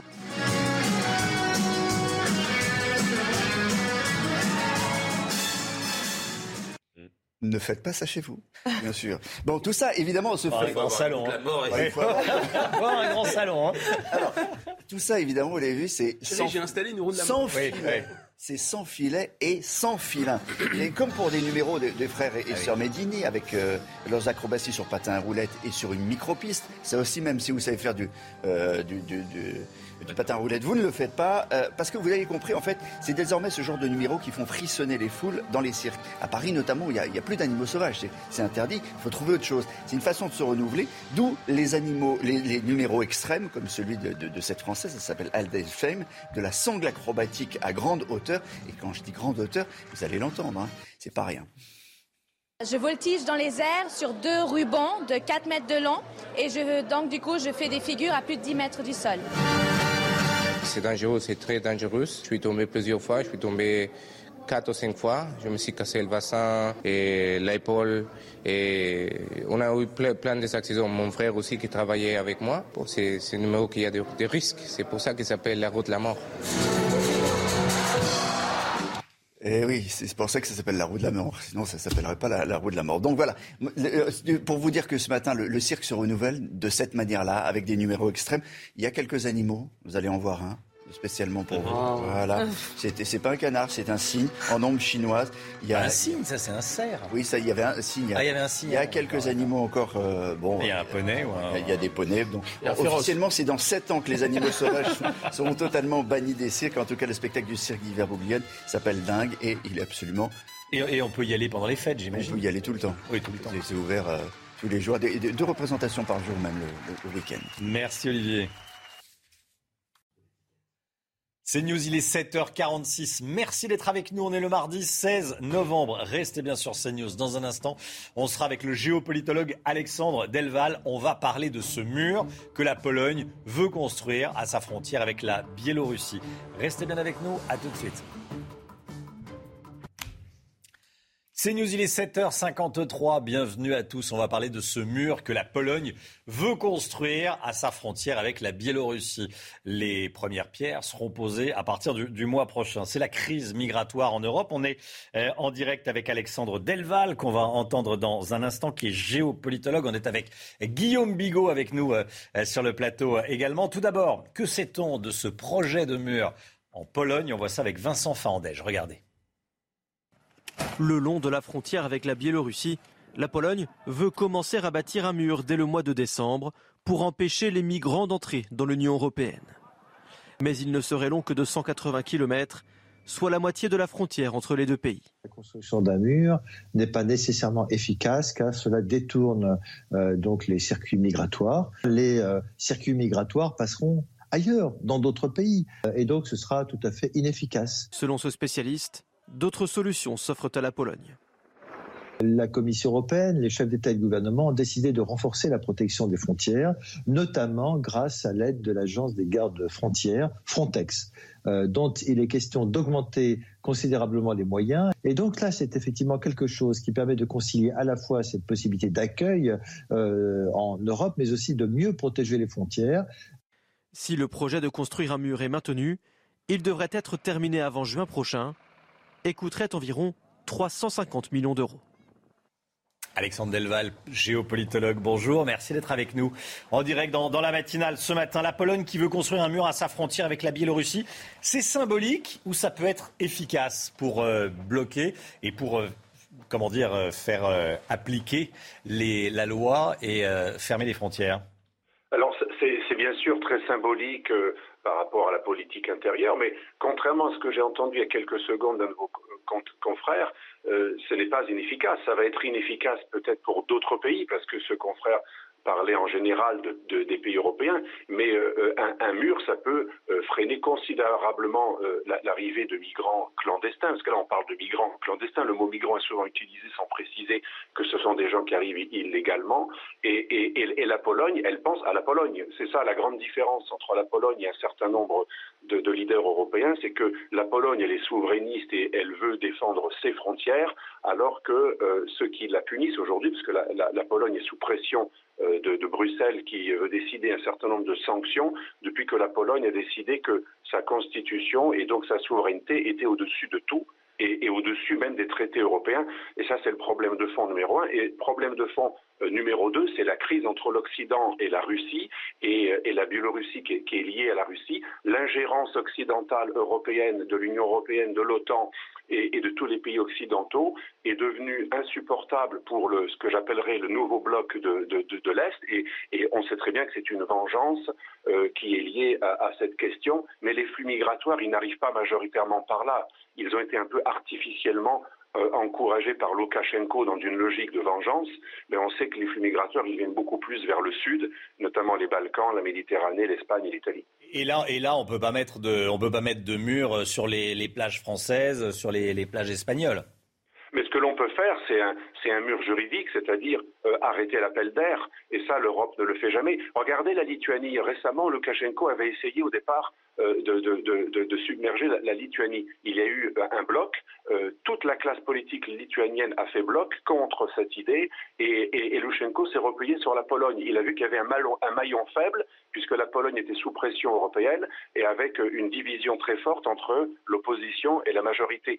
Donc l'arme migratoire brandie par Loukachenko ou hier par Erdogan et demain par Erdogan aussi, elle se dirige vers des pays faibles euh, qui sont culpabilisés et qui montrent des signes de faiblesse et, qui ont des appels d'air, c'est-à-dire avec beaucoup d'organisations, de lois, de dispositions qui dépénalisent les migrations clandestines et, qui donnent même beaucoup d'avantages. Vous savez qu'en Europe, un clandestin est soigné gratuitement, il a beaucoup d'aide. La Croix-Rouge le reçoit en Italie quand il arrive à Lampedusa, après il se retrouve à Nice.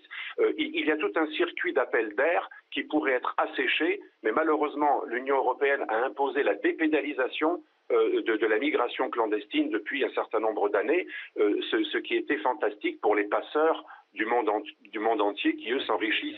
C'est là, la grande, là la grande incohérence de l'Union européenne. Merci beaucoup, Alexandre Delval, d'avoir été en direct avec nous euh, ce matin. Voilà, vous n'étiez pas en, visio, comme on dit, un petit souci technique, mais par téléphone. Merci beaucoup, auteur du livre La mondialisation dangereuse. Alexandre Delval, géopolitologue. Voilà la une de, de votre livre. 7h58, le temps tout de suite avec Karine Durand.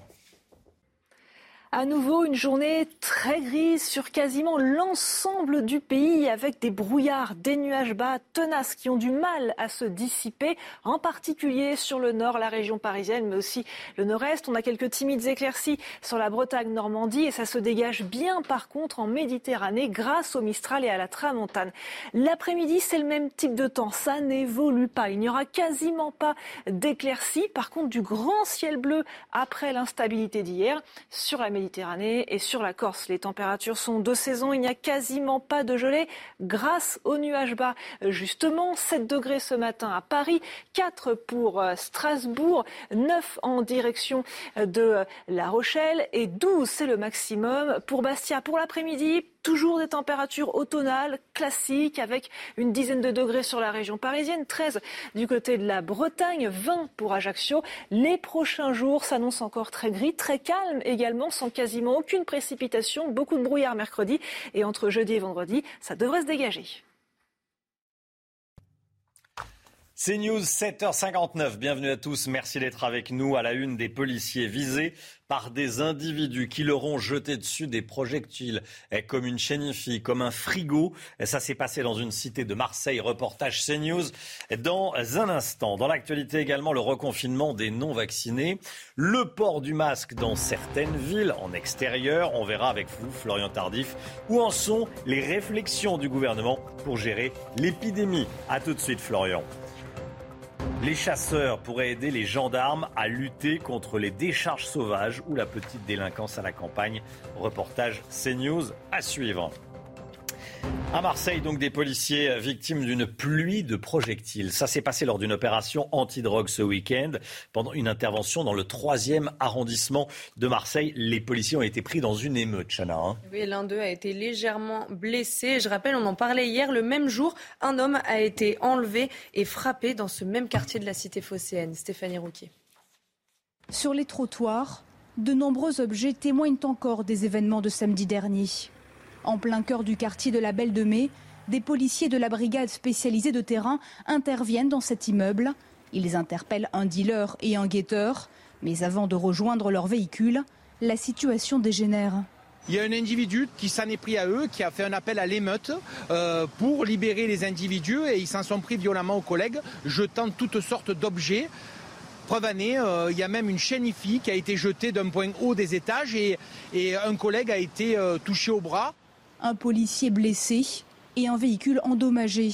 Ces pluies de projectiles, les patrouilles y sont confrontées dans de nombreux quartiers. Ça a toujours existé. On a eu des frigos, on a eu, euh, on a eu toutes sortes, beaucoup de, beaucoup de pierres, de cailloux. Ça nous arrive aussi parfois d'interpeller des, des, jeunes qui sont sur les toits, qui préparent leur stock lorsque les véhicules de police arrivent pour procéder aux interpellations. Les trois personnes interpellées, le guetteur, le dealer et l'homme à l'origine de l'émeute, seront jugés prochainement. Trois policiers en civil agressés à Villeurbanne. C'est une information de nos confrères de Lyon Mag. À la sortie d'un fast-food, les trois hommes ont été violemment pris à partie par un couple à l'origine de cette violence un mauvais regard, comme quoi il en faut vraiment peu. Après plusieurs insultes, les fonctionnaires ont révélé leur profession. Ça n'a pas arrangé les choses, hein, Chana Non, puisque l'homme a frappé les policiers à coups de pied et à coups de poing avant d'être enfin interpellé. Le couple a été placé sous contrôle judiciaire et sera jugé le 30 décembre prochain. L'un des policiers s'est vu accorder 15 jours d'ITT l'épidémie de Covid. On regarde ensemble les, derniers chiffres. 3241 cas recensés en 24 heures. C'est moins que ces derniers jours, forcément. C'est les lendemains de week-end. Hein. Ces derniers jours, on était au-delà de 10 000 cas eh, par jour. Hein. Oui, puis 1257 patients sont actuellement en réanimation, 47 de plus que la veille, 70 décès ont été recensés. Et puis le taux d'incidence, nous avons dépassé le seuil des 100 cas pour 100 000 habitants, soit deux fois plus que le seuil d'alerte. Alors est-ce qu'il faut faire comme en Allemagne et rendre les tests de dépistage à nouveau gratuits pour tous? C'est ce que réclament certains épidémiologistes, hein, alors que la, la cinquième vague est là. Hein. Oui, l'Académie de médecine y est favorable, pas le gouvernement. Depuis le 15 octobre, sans prescription médicale, les tests PCR coûtent 44 euros, les antigéniques 22 euros. Les détails avec Anthony Favel. À peine un mois que les tests de dépistage ont été rendus payants pour les non-vaccinés qui n'ont pas de prescription médicale et qui ne sont pas qu'à contact. Et déjà, des professionnels de santé appellent le gouvernement à faire machine arrière face à la progression des contaminations. Je crois sincèrement que là, en ce moment, euh, on ne peut pas se permettre de, de passer à côté de cas positifs. Il faut absolument qu'on cerne cette, euh, cette épidémie, qu'on puisse confiner les gens qui, qui, sont des cas contacts et qu'on ne reconnaisse pas euh, ce qu'on a connu avec, avec des confinements, avec des contraintes, etc. Mais pour ce médecin, comme pour d'autres professionnels de santé, il faut accentuer la pression sur les personnes non vaccinées et aller encore plus loin. Il serait tout à fait euh, judicieux et pertinent euh, de transformer le pass sanitaire en pass vaccinal, c'est-à-dire tout simplement euh, de supprimer la possibilité d'obtenir le pass à l'aide de tests virologiques. Et de fait, évidemment, on pourrait retrouver des conditions habituelles de remboursement de ces tests. Une mesure déjà appliquée en Autriche ou dans certaines régions allemandes, à laquelle se dit favorable l'Académie nationale de médecine mais qui n'est pas à l'ordre du jour pour le gouvernement. L'actualité en direct, regardez, on part tout de suite à Grande-Sainte dans le nord où un camp de migrants est en train d'être évacué ou va être évacué. Damien Deparnay, vous êtes sur place en direct pour euh, la matinale de, de CNews. Où en est-on? Dites-nous.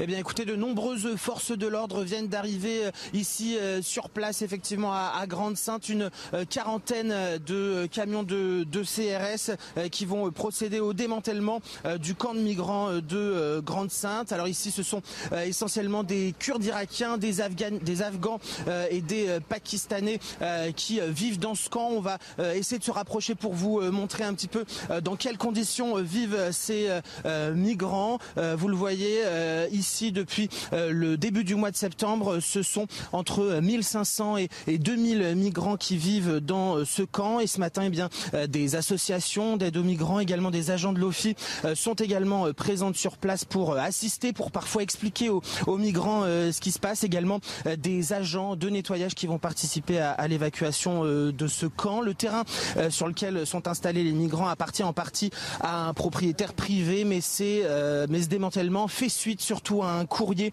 euh, envoyé par le maire de Grande-Sainte au ministre de l'Intérieur il y a dix jours. Dans sa lettre, euh, Martial Beyer faisait part à Gérald Darmanin des conditions extrêmement euh, difficiles dans lesquelles vivaient ces milliers de migrants, notamment à cause de l'arrivée des températures de plus en plus froides. L'élu demandait également la, nomination d'un médiateur de l'État pour gérer la situation ici qui devient de plus en plus compliquée. Pour vous donner une idée, au début du mois de septembre, il y avait à peu près 400 migrants qui vivaient dans ce camp. La semaine dernière, ils étaient entre 1500 et 2000 migrants ici euh, à vivre à Grande-Sainte, dans l'espoir bien sûr de euh, traverser la Manche pour rejoindre euh, l'Angleterre. Merci beaucoup Damien Deparnay. On va peut-être voir ce qui se passe. vous pouvez demander peut-être à votre JRI, comme on dit, de, montrer hein, ce, qui, se passe. voilà, voilà exactement ce qui se passe. Le, camp de migrants de Grande-Sainte qui est en train d'être évacué. Effectivement, le maire de Grande-Sainte qui avait déclaré que la situation était euh, catastrophique. Et on le voit, cette situation humanitaire, elle est catastrophique. Euh, il a même dit qu'on en sortait différent de quand on, était, on en était, on était rentré. voilà, la question est maintenant, camp de migrants évacués, Guillaume Bigot, la question c'est qu'est-ce qu'on en fait? Je crois que si vous voulez. Comment est-ce qu'on règle ce problème? À partir du moment. Il faut faire très très attention au vocabulaire. Parce que si vous considérez que ce sont des migrants, vous voyez, dans émigrer, immigrer, vous avez un pays de départ, un pays d'arrivée. Et donc il y a des pays. Mais cette idéologie de la mondialisation a contaminé nos cerveaux et donc on parle de migrants. Si les gens se déplaçaient comme ça, ils étaient nulle part chez eux et partout chez eux. En réalité, ce ne sont pas des migrants. Ce n'est pas non plus ce que l'extrême droite appelle des envahisseurs. Qu'est-ce que c'est? Ce sont des squatteurs économiques. Ce sont des gens qui veulent rentrer dans un pays où il y a un niveau de vie plus élevé et ils veulent s'installer. Mais vous savez, une frontière, on en parlait tout à l'heure, c'est pas un mur, c'est un mur mmh. avec une porte. Et donc, comme chez vous, vous ouvrez, vous fermez la porte. Si vous avez besoin de quelqu'un, vous ouvrez la porte. Si vous n'avez pas besoin de quelqu'un, vous la fermez. Ces gens forcent la porte et veulent rentrer chez vous. Ce sont donc des squatteurs. Je pense que ce serait plus clair pour les gens de parler de squatteurs que de migrants. Parce que là, on arrêterait avec ce cinéma de situation humanitaire. Une situation humanitaire parce qu'ils sont venus là en plein hiver et qu'ils sont loin de chez eux. Alors effectivement, il y a un problème humanitaire. Damien Deparnay, où sont emmenés les migrants? Damien Deparnay, vous êtes avec nous encore? On a l'image, mais, pas le, mais pas le son. Je qu'on peut comprendre euh, ce qu'ils font, hein, parce qu'on ferait pareil à leur place. Franchement, si on avait euh, un décalage de niveau de vie et qu'on trouvait rien dans notre pays, on irait sûrement dans un autre pays. Mais il faudrait encore que le pays d'accueil euh, vous accueille. Voilà, des images de, de Damien Deparnay. Est-ce que Damien m'entend? Non. On n'a que l'image, voilà. le camp de migrants de Grande-Sainte évacué. Voilà les caméras de CNews qui sont sur place. Restez bien avec nous, on y retournera évidemment à 8h30. 8h08, Franz-Olivier Gisbert est l'invité de Laurence Ferrari dans un instant. À tout de suite. C'est News, il est 8h16. Bienvenue à tous. Laurence Ferrari, vous recevez ce matin Franz-Olivier Gisbert. Bonjour, comment allez-vous Franz-Olivier Gisbert bien. Vous publiez ce livre, euh, Le Sursaut, aux éditions Gallimard, Histoire intime de la Ve République. C'est un livre que je recommande à nos téléspectateurs, pour être très honnête. C'est votre histoire à l'allure du gaullisme et des grandes heures du gaullisme. Et puis vous faites un constat qui va peut-être parler aux gens qui nous regardent ce matin, un constat pessimiste. Vous dites que vous êtes en deuil de la France. Non, mon pays s'affaisse à vue d'œil sans que ses prétendues élites ne s'en rendent compte. Pourquoi est-ce que vous êtes si pessimiste? D'abord, je ne suis pas d'un esprit pessimiste, je suis simplement réaliste. Hein. Les, faits sont têtus, ils sont là. Bon, il y a un côté cassage de gueule effrayant. Bon, c'est vrai qu'il y a des choses qui vont bien, mais c'est vrai aussi que quand on entend, par exemple, les ministres de la Macronie vous expliquer que tout va bien, que les start-up, par exemple, au niveau des start-up, au niveau des, investissements, la France ça va bien, c'est pas ce qu'on ressent dans le pays. Le ressenti, c'est autre chose. C'est-à-dire, même si ça va peut-être bien sur certains plans économiques. Encore, faut jamais oublier la dette. Elle est là derrière. Elle risque de nous plomber à un moment donné. Il y a quand même, euh, comment dire, l'effondrement général de l'autorité. Enfin, ce qu'on ressent, il suffit de sortir dans la rue, d'écouter, de regarder. Et donc, c'est ça que je ressens. On ressent mais c'est pas parce que ça s'effondre que ça va continuer à s'effondrer. Et là, justement, dans ce sens-là, le, sursaut, enfin, le, ce qui s'est passé en 1958 nous apprend beaucoup de choses. C'est-à-dire, on peut toujours reprendre. Il suffit juste de le vouloir et d'avoir les, les, gens pour ça. Et il faut l'homme providentiel ou la femme providentielle. Oui, enfin, l'homme providentiel ou la femme providentielle, vous savez très bien que, euh, d'abord, on n'aura plus jamais de général de Gaulle, évidemment. Mais, mais, mais, en même temps, il peut se révéler au pied du pouvoir. Donc c'est ça aussi, ça peut. Moi, de ce point de vue, je suis pas fondamentalement pessimiste. Je pense que euh, les choses peuvent se retourner encore. Vous voyez ce que je veux dire? Les décadences. L'Occident est en déclin. Faut, faut arrêter de. Euh, on voit très bien que les, pouvoirs de demain, c'est la Chine euh, qui sera la première puissance économique dans quelques années, hein, la première puissance économique du monde. L'Inde qui est pas loin derrière aussi, qui va peut-être quelques décennies plus tard doubler la Chine. Donc le, le, le, monde est en train de changer fondamentalement. Mais c'est pas parce que l'Occident décline que c'est, il y a une fatalité. C'est ça que je dis. Que sera la France dans 20 ou 30 ans, dites-vous? Aura-t-elle encore de beaux restes? Ou sera-t-elle éparpillée façon puzzle, fractionnée en réservoirs, euh, réserves touristiques, zones de non-droit, république islamique autonome? Vous pensez que c'est ça le chemin qu'on peut prendre? Ben, Si on laisse faire, parce que c'est, on a l'impression, si vous voulez, pour euh, dire les choses, on a au pouvoir euh, des gens, par exemple, il y a un président actuellement qui est très très doué, euh, parce qu'il a beaucoup de talent, il est très intelligent, mais il laisse un peu pisser le mérinos. Or, c'est important quand on gouverne un pays, et on le voit à travers le général de Gaulle, d'apporter de l'autorité, du respect. Enfin, vous voyez, le respect, c'est très important. On a l'impression aujourd'hui, dans une société où plus rien, y a le, respect. Alors là, je suis pas en train de vous parler comme un vieux con. Je suis un, optimiste fondamental. Donc, euh, et, je pense que les et, et la, rage, la rage que je ressens, c'est simplement de voir qu'on laisse faire, on est content, et en fait, tout ça peut se redresser facilement. De Gaulle le prouve. Il arrive en 1958 sur un énorme mensonge. Je vais vous faire l'Algérie française. Bon, c'est pas vrai. Il pense exactement le contraire. Il est pour l'indépendance. Euh, mais euh, en quelques mois, quelques semaines même, il va changer plein de choses. Quand on pense que la constitution de la Ve République, c'est tout un bazar quand même, ça a été fait en quelques semaines, avec d'ailleurs une concertation avec les opposants. Guy Mollet, euh, qui était le socialiste de l'époque, euh, Pierre Flimelin, démocrate chrétien, et d'autres, ils ont participé. Donc il y a eu une, il y a une vraie une, une concertation. C'est fait en quelques semaines, c'est inimaginable aujourd'hui. Tout est long, on lance des projets partout, ils n'arrivent jamais nulle part, on change des lois, enfin vous savez très bien, il y a, il y a comment dire, des dysfonctionnements à tous les étages de la société, avec tout cet argent euh, qui arrive, puisque quand même en matière de dépenses publiques, on bat tous les records euh, par rapport à la richesse nationale, plus de 55%, c'est complètement dément, et rien ne marche. On dépense, on est le pays qui dépense le plus pour la santé, et y a, on manque de lits, euh, le personnel est maltraité. Enfin, vous voyez très bien où va l'argent. Y a espèce de, et ça, on a l'impression que c'est pas pris en main du tout. Alors euh, justement, on va parler de De Gaulle dans un instant et notamment de cette fameuse euh, question de l'Algérie. Euh, mais vous dites aujourd'hui que tout le monde se réclame de De Gaulle, de Zemmour, en passant par tous les candidats républicains. Même Anne Hidalgo s'est rendue à Colombey les désaiguilles. Pourquoi est-ce que tout le monde est en idolâtrie devant le, général? Bon, d'un côté c'est grotesque, ça c'est sûr. Bon, c'est le côté, voilà. bon, De Gaulle est populaire, il devient populaire. Je me suis rendu compte d'ailleurs quand le est sorti, je ne pensais pas que ça intéresserait à ce point parce que vous savez pourquoi? Parce que c'est toujours l'image de 1950 c'est pas 1940. Bon, c'est l'homme de 1940 de l'appel du 18 juin, évidemment, le général de Gaulle contre, les nazis. Mais, mais surtout, en 1958, il arrive, tout est par terre. Le, pays est au bord de la guerre civile, il ne faut pas oublier en 19... Et en quelques temps... C'est ce que dit d'ailleurs Coty quand il lui Oui, bien sûr, tout, tout, tout, tout, se casse la gueule. Et l'économie, j'en parle pas, des taux d'inflation déments, etc., même s'il y a une croissance, mais enfin, tout, tout, rien ne va. Bon, ça se remet en place très vite. Et donc, il y a l'idée, je crois que c'est ça aussi dans la classe politique, euh, globalement, ils se font pas juste toujours du cinéma, l'idée qu'on peut quand même s'en sortir. Voilà. Et c'est changer les choses. Oui, on peut changer les choses. Euh, est un gaulliste, à vos yeux, ou pas? Il n'est pas moins gaulliste que que qu'Anne Hidalgo. Moi, je suis depuis longtemps. Je vois bien, il a une sorte de vénération pour le général de Gaulle. Simplement, il charrie. Euh, par exemple, quand il reprend les, les conneries du général, bon, faut, faut, faut, quand même contextualiser tout ça. Euh, bon, c'est vrai que, la, bah, par exemple, l'énorme connerie, c'est, c'est le, le, le, euh, les, les ce sont pas les Américains qui ont libéré la France, ce sont les Français, euh, les résistants français. Vous voyez, qui, qui croient cette blague euh, quand on regarde bah, Il suffit d'aller voir sur les plages du débarquement tous ces avec ces petites croix blanches de soldats américains qui sont morts. Bon, il y, y, a des tas de choses comme ça. Mais ça, c'était, le gaullisme, c'est-à-dire il, il, voulait rendre sa fierté à la France. Il a, lui a fait croire. Alors, euh, quand, quand aujourd'hui Éric Zemmour nous dit ça, évidemment, moi je me marre parce qu'il n'y a, plus, a plus personne qui croit ça aujourd'hui. D'ailleurs, Mitterrand est arrivé après, il a remis les choses en place, c'est-à-dire effectivement, bon, le débarquement, le 6 juin 1944, c'était quand même une date importante, le débarquement. Mais quand il parle de Pétain qui a sauvé les Juifs français, est-ce qu'il se, met dans les traces du gaullisme ou pas du tout? Non, parce que c'est évident que c'est pas, on ne peut pas dire ça, parce que sur Pétain, si vous voulez, après on peut faire de l'arithmétique. Alors effectivement, peut-être que sur l'arithmétique, sur les, les, juifs français, et pas les juifs étrangers, parce qu'ils ont été massacrés, littéralement. Enfin, ils étaient envoyés à la mort par, par, le, par le régime de Pétain.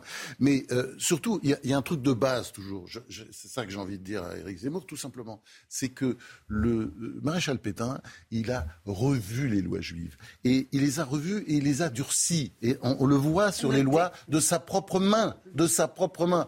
Alors, on va pas me dire que, que voilà, c'était, c'était un antisémite de la pire espèce. Vous décrivez très bien l'arrivée, la deuxième arrivée au pouvoir du général de Gaulle, donc euh, en 58, euh, notamment par le biais de la, guerre en Algérie.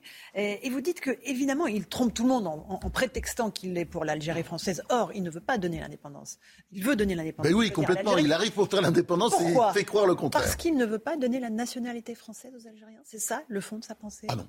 Non, non, non. non. C'est qu'il il a toujours, De Gaulle, euh, franchement, je suis j'ai voulu sortir quand même à travers ce livre De Gaulle d'espèce du bain, de bain d'eau bénite et de formol dans lequel il trempait. Donc il y a des choses horribles évidemment parce que De Gaulle c'est une, ben, c'est comme c'est un grand homme, c'est certainement un des plus grands hommes de l'histoire de France. Euh, enfin avec euh, Jeanne d'Arc, hein, c'est parce que c'est vrai que son, mais non parce, oui parce que un homme comme les autres Jeanne d'Arc. J'ai une vénération pour euh, pour Jeanne d'Arc parce que non mais c'est des gens un peu seuls, vous voyez ce que je veux dire, qui sont battus seuls. J'ai moins de vénération pour les pour les rois etc. Bon et, et il a comment dire il a, il, a toujours 10 ou 20 ans d'avance et il est pour la décolonisation. Quand il arrive et qu'il il arrive à, l'Élysée, enfin même au départ, comme il est président du Conseil en 1958, appelé par, la République, pratiquement unanime, eh ben, son, souci c'est de faire la décolonisation le plus vite possible. Donc il va décoloniser très vite l'Afrique. Non mais on a oublié l'Afrique et ça s'est bien passé. La décolonisation à part, la Guinée, tout s'est très bien passé. Et là, après, l'Algérie c'est plus compliqué. Donc là, effectivement, il tient un discours euh, l'Algérie, qui est l'intégration, parce que tous les partisans de l'Algérie française sont pour l'intégration. C'est-à-dire disent l'égalité euh, entre. Mhm. Et lui, il dit de toute façon, ça marche pas, c'est une fichaise, etc. Il dit que ce n'est pas soluble. Que, il dit, je vous cite, les Arabes sont les Arabes, les Français sont les Français. Vous croyez que le corps français peut absorber 10 millions de musulmans qui demain seront 20 millions et après demain 40 millions. C'est ce qu'il dit, lui. Oui, mais c'est son discours sur la décolonisation. C'est-à-dire chacun chez soi, chacun chez soi. Après, on peut s'entendre, on peut discuter entre soi, mais il y a, y a l'idée que euh, l'idée, voilà, il, est contre l'empire. Vous savez, l'empire français, l'empire colonial français, il veut défaire ça et il l'a défait. Ça s'est très bien passé en Afrique dès qu'il est arrivé, mais tout, tout a été décolonisé, mais très vite. Et après, c'est vrai que sur l'Algérie, c'était beaucoup plus compliqué pour une raison très simple, c'est que les Français étaient pour l'Algérie française globalement. Il y avait tout le système était pour l'Algérie française. Donc il a fallu que ça se délite. Et ça, il a tout fait évidemment pour que ça se délite peu à peu. Il avançait toujours dans la même direction. Donc on nous a fait croire que De Gaulle savait pas où il allait, que peu à peu il a découvert l'indépendance. Mais depuis le premier jour, et il le dit avant, j'ai plein de textes qui montrent qu'en 1944 déjà, il dit mais de toute façon ça va finir par l'indépendance. Et il pointe le doigt sur l'intégration. Il dit encore, je ne veux pas que mon village un jour euh, qui s'appelle Colombay les deux églises s'appelle Colombay les deux mosquées. Il l'a bien dit, ça. Oui, oui, bien sûr. Ah non, non, mais attendez. Et de toute façon, il y a quelque chose, ça c'est un autre texte qui est fascinant, qui, était un texte de 1956 qui était euh, tapé à la machine par euh, d'ailleurs une amie du général de Gaulle, enfin une grande amie, Elisabeth de Miribel. C'est un texte de 1956 où, Malraux insiste sur voilà la, la, poussée islamiste c'est un développement très intéressant. Pourquoi? Parce que, je répète, de Gaulle est un prophète. Il a de l'avance toujours. C'est un visionnaire, comme Malraux. Et c'est pour ça d'ailleurs que les deux s'entendaient bien. Ils essayaient de voir toujours un petit peu plus loin que le bout de leur nez. Et ça, je trouve que c'est une fonction que la politique devrait retrouver. Il n'y a, pas, il a pas eu que De Gaulle qui voyait plus loin que le bout de son nez. Il y en a eu plein d'autres. On peut citer à droite aussi bien Giscard, Pompidou et à gauche Mitterrand. Et c'est important de voir plus, plus, loin que le bout de son nez. vous, êtes euh, assez dur avec Emmanuel Macron et la repentance, notamment vis-à-vis de l'Algérie. Vous dites de tous les présidents, Macron est celui qui, entre deux mea culpa sur la poitrine de la France, aura le plus préféré la position à genoux, au point que l'on peut s'inquiéter pour ses rotules mises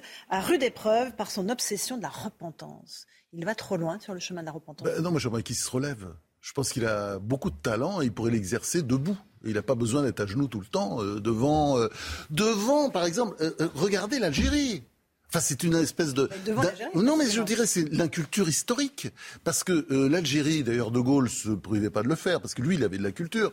par exemple, il faut pas oublier que l'Algérie a été conquise par les Arabes au 7e siècle, et que à l'origine, c'est un pays berbère composé donc euh, le peuple berbère, c'est plusieurs ethnies évidemment, mais il y a notamment les Kabyles, très, très importants. Donc euh, euh, la, France a, colonisé effectivement l'Algérie, mais elle est arrivée après les Arabes. Donc je veux dire, si on s'excuse, on n'est pas obligé de s'excuser forcément devant le pouvoir arabe qui a colonisé l'Algérie après les Romains, après les Ottomans, etc. On n'a pas été les seuls colonisateurs. Donc il faut toujours remettre un peu. Si vous voulez, moi je, je suis toujours un choqué parce qu'il a, beaucoup de talent et, franchement en, économie, il y a des sujets qu'il maîtrise très bien. Mais là, il devrait juste lire un petit livre d'histoire et, quand on entend souvent sur les questions de décolonisation notamment, au lieu de lire les, comment dire la presse bien pensante ou quelques ou d'entendre quelques pseudo-historiens, il devrait relire tout simplement l'histoire. Il verrait que c'est beaucoup plus compliqué. On ne fait pas la paix à genoux, dites-vous. Ben non, on fait jamais la paix à genoux. Et puis, et puis surtout, il est important de s'entendre bien avec l'Algérie, bien entendu. Il faut qu'on se réconcilie une fois pour toutes. On n'a pas besoin de continuer à, de, de, de rester dans ces positions.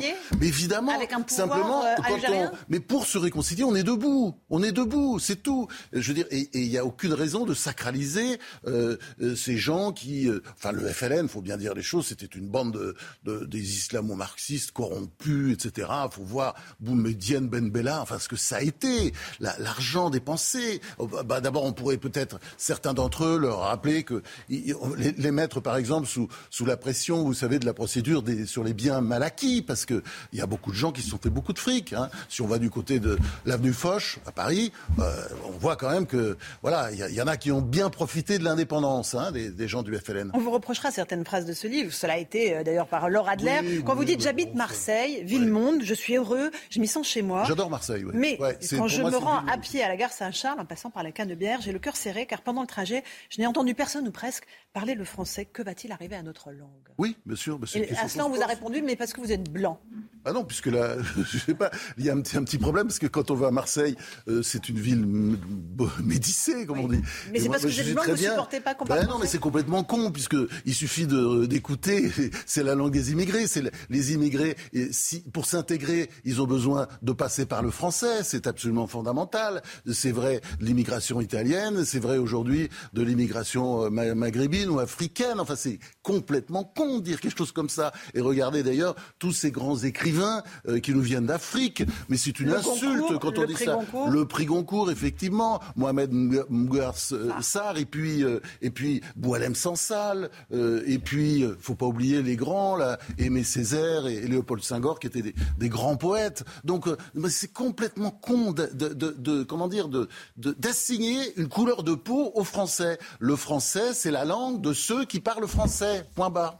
Boilem Sansal, justement, euh, il dit que euh, la réaction de la France par rapport à l'Algérie euh, a été véritablement mauvaise. Parce qu'en retour, quand on leur a demandé de réduire les visas pour les laisser passer consulaires, il dit en retour, on a eu le rappel de l'ambassadeur à Paris, interdiction de survol des avions français, interdiction de parler français dans les ministères, rupture de contrat avec 500 entreprises françaises. Interdiction de parler français dans les ministères, vous savez très bien qu'il y a une espèce d'arabisation forcée par le FLN dès l'indépendance en 1962. C'était un problème, c'est D'ailleurs, d'ailleurs, ils, n'ont même pas réussi, puisque quand on va en Algérie, moi j'adore l'Algérie, donc j'y- suis allé souvent, et c'est vrai qu'on on, on est dans la rue. euh, D'abord, ils regardent la télé en français, et tout le monde parle français, ils parlent très bien français, donc euh, donc c'est complet. Mais simplement, attendez, on s'entendra avec l'Algérie parce que il faut y travailler, mais en disant les choses. Euh, avec Jacques Chirac, il y avait beaucoup de progrès qui avaient été faits. Et l'idée de se mettre à genoux pour négocier, c'est jamais une bonne position. pour- pourquoi la France est-elle encore un, un tel attrait pour les jeunes Algériens qui tentent d'arriver par tous les moyens dans notre pays aujourd'hui, qui, qui traversent les frontières, qui traversent la Méditerranée? Parce qu'après tout ce qu'on a dit sur la France, et c'est pour ça que la France a beaucoup d'atouts, la France, elle est encore extrêmement attirante. Et, le, problème de l'Algérie, c'est qu'il faut qu'elle se reprenne en main. Euh, Il y a eu des dirigeants qui n'étaient pas corrompus. Euh, je les cite d'ailleurs, mais c'était extrêmement rare, que ce soit euh, Boudiaf et même Bouteflika au début. il n'y avait pas de corruption. D'ailleurs, lui-même, à mon avis, il ne l'était pas. C'était, disons, autour de lui qu'on l'était. Et puis le général Zirwal aussi. Bon, faut pas, je noircis pas totalement le tableau de l'Algérie, mais c'est sûr que c'est un pays qui, a eu une chance énorme avec le pétrole et qu'il n'a pas utilisé. Et il y a- alors là, question effondrement, là, on, a, je, je veux dire, c'est, ce sera pas la France comme ça dans, dans 10 ou 20 ans. Euh, J'espère que non. Mais c'est vrai que l'Algérie, c'est, c'est, c'est comment dire, c'est le modèle à fuir, c'est un contre-modèle. Donc surtout, ne nous agenouillons pas devant, parlons-leur franc, parle-leur, il faut leur parler vrai, simplement, il faut les respecter. Euh, Le sursaut, histoire intime de la Ve République. Merci beaucoup, François. Gisbert, d'être venu ce matin dans la matinale de CNews. À vous, Romain Desarmes, pour la suite. Nous y sommes. 8h33, merci à vous, Laurence Ferrari, à votre invité, Franz-Olivier Gisbert, ce matin, 8h30, on est avec Brigitte Millot. Bonjour Brigitte. Vous allez nous parler dans un instant des contaminations qui explosent et toujours un découplage entre euh, le nombre de contaminations qui augmente et les entrées en réanimation. Comment ça s'explique? Il y a une étude britannique dont vous allez nous parler dans quelques instants. Le personnel des urgences du CHU de Rennes est en grève.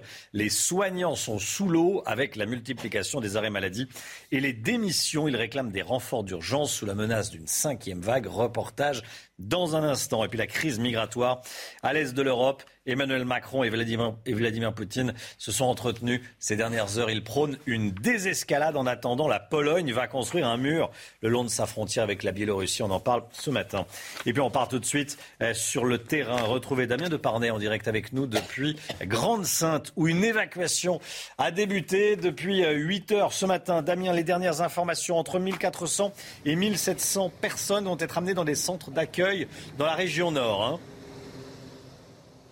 Oui, absolument, euh, Romain. L'évacuation euh, devrait commencer euh, dans les prochaines minutes. Les forces de l'ordre viennent de nous demander d'évacuer les lieux. Vous le voyez, de nombreuses forces de l'ordre hein, qui se trouvent ici sur ce camp de migrants situé à, Grande-Sainte. Une quarantaine de camions de CRS qui vont effectivement procéder au, démantèlement de ce camp de migrants. Une opération de mise à l'abri. C'est comme ça que la préfecture l'appelle. D'ailleurs, le préfet du Nord est présent sur place. Ce sont essentiellement des Kurdes irakiens, des Afghans ou encore des Pakistanais qui vivent ici euh, dans des conditions extrêmement euh, précaires, extrêmement euh, difficiles, des familles avec des enfants qui vivent dans des tentes de fortune. Et les conditions de vie deviennent évidemment de plus en plus difficiles avec eh bien les, températures hivernales de, de, plus en plus froides. Les associations d'aide aux migrants, des agents de l'office sont également présentes sur place pour expliquer parfois aux migrants, ce qui est en train de se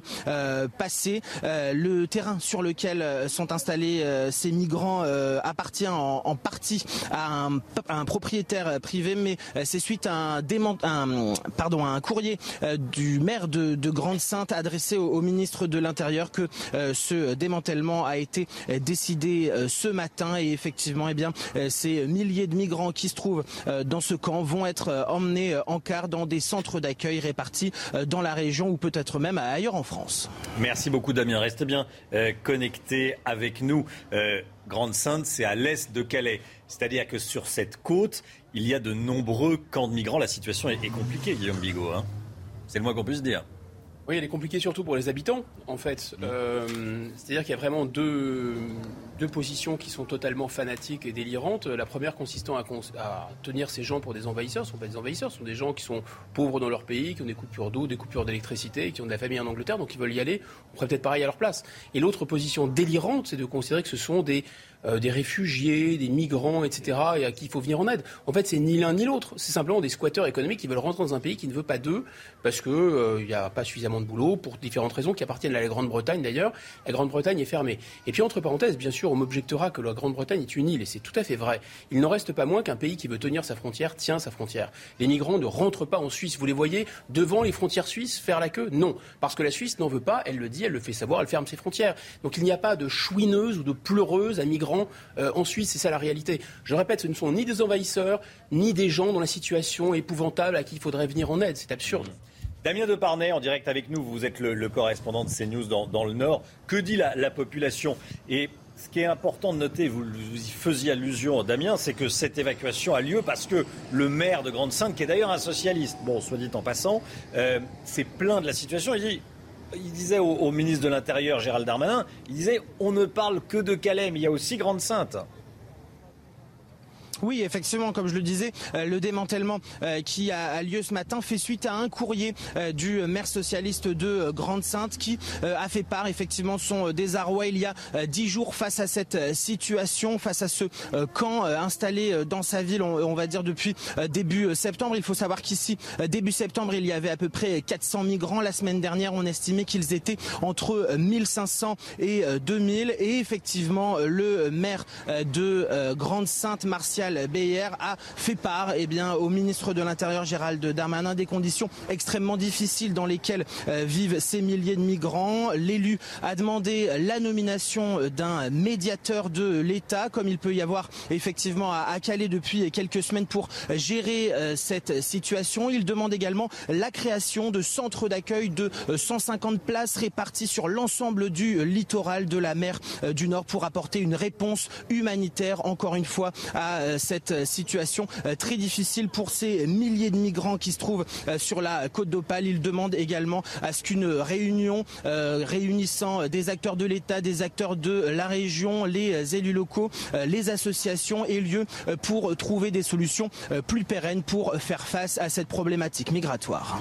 Merci beaucoup Damien Deparnay. Il y a eu un tweet du, ministre de, l'Intérieur qui a annoncé hein, euh, euh, cette évacuation euh, ce matin. Gérald Darmanin qui écrit Sur mon instruction, les forces de l'ordre procèdent à l'évacuation du campement illicite de migrants de Grande-Sainte ce matin. Merci aux policiers, aux gendarmes mobilisés ainsi qu'aux agents de la préfecture du Nord qui assurent leur mise à l'abri. Ce matin, le démantèlement d'un réseau de passeurs a permis par ailleurs l'interpellation de 13 trafiquants de migrants. Voici les images en direct euh, c'est en ce moment même à Grande-Sainte. En clair, c'est à Dunkerque. Hein, c'est mm.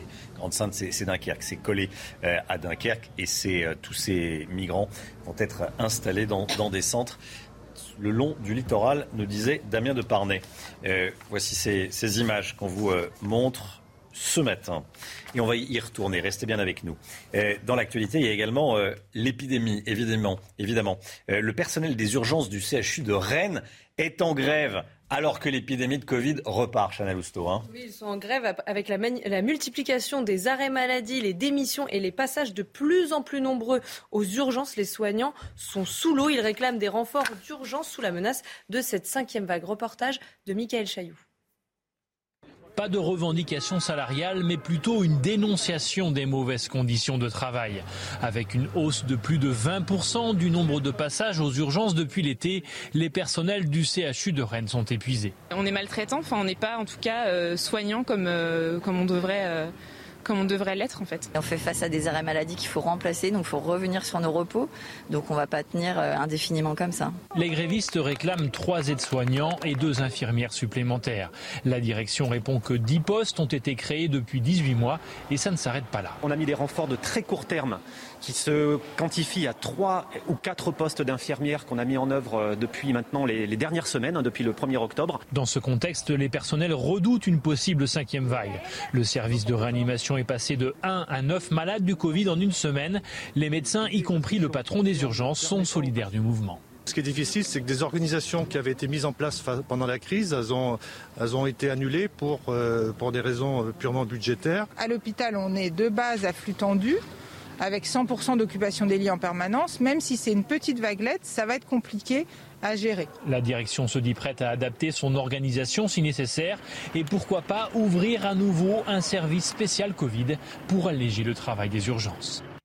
Regardez les derniers chiffres de l'épidémie de Covid en France. 3241 cas recensés ces dernières 24 heures. C'est moins que ces derniers jours, euh, puisque c'est forcément c'est l'effet euh, week-end. Hein. mais on, était ces dernières 48 heures à plus de, de 10 000 cas en 24 heures, Chana. Hein. Et oui, également 1257 patients actuellement en réanimation. C'est 47 de plus que la veille. 70 décès ont été recensés. Et puis quant au taux d'incidence, eh bien, nous avons dépassé le seuil des 100 cas pour 100 000 habitants, soit deux fois plus que le seuil d'alerte en France. Regardez les tarifs des carburants. On parle souvent de, pouvoir d'achat. On parlait de salaire avec Eric de Ritmaten. Les salaires qui devraient augmenter l'année prochaine de 2,4% sont toujours des, moyennes. C'est jamais très, très euh, concret. Voici euh, les prix des carburants. Le gasoil continue d'augmenter. 1,56€.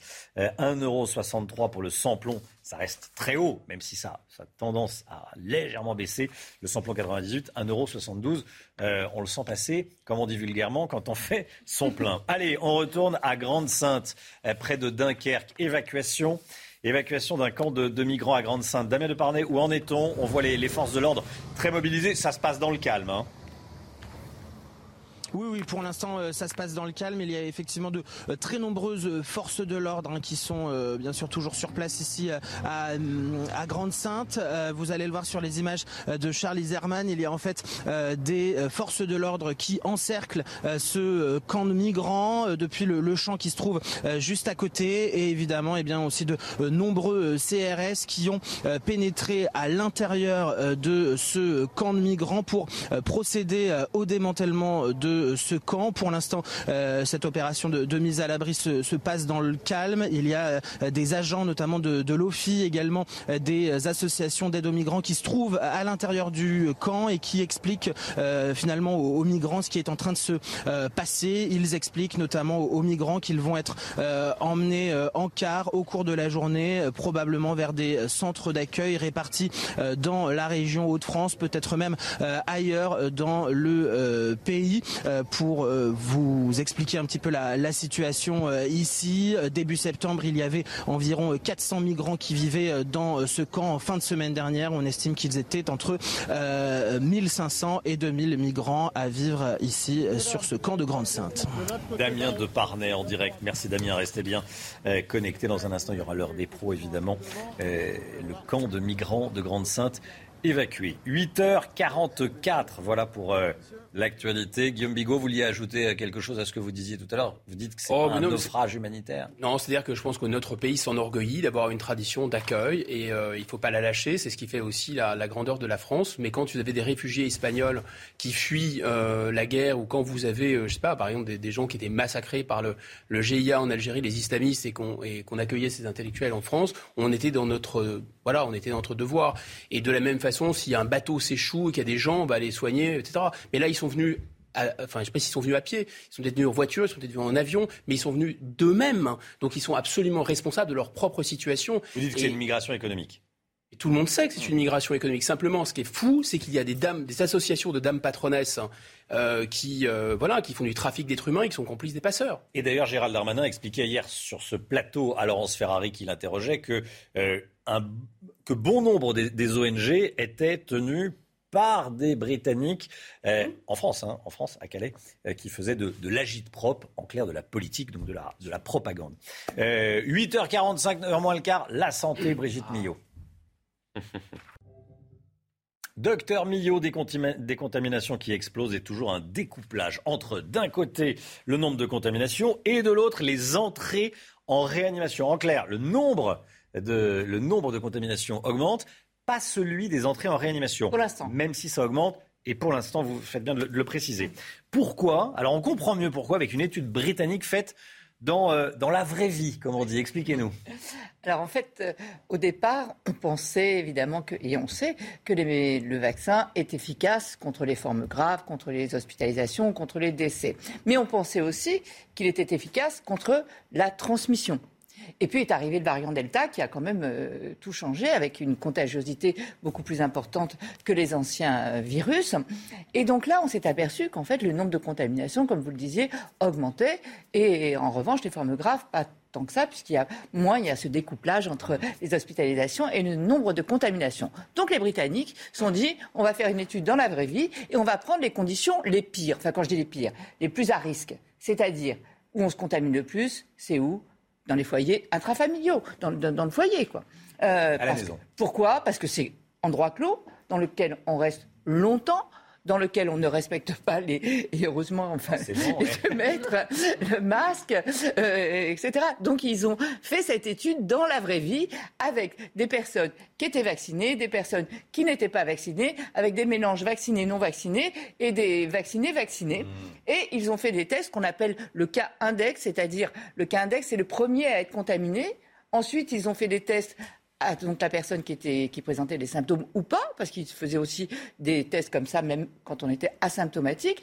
Et puis après, ils ont testé tous les cas contacts, euh, nez et gorge. Hein, les Britanniques qui sont très. Voilà.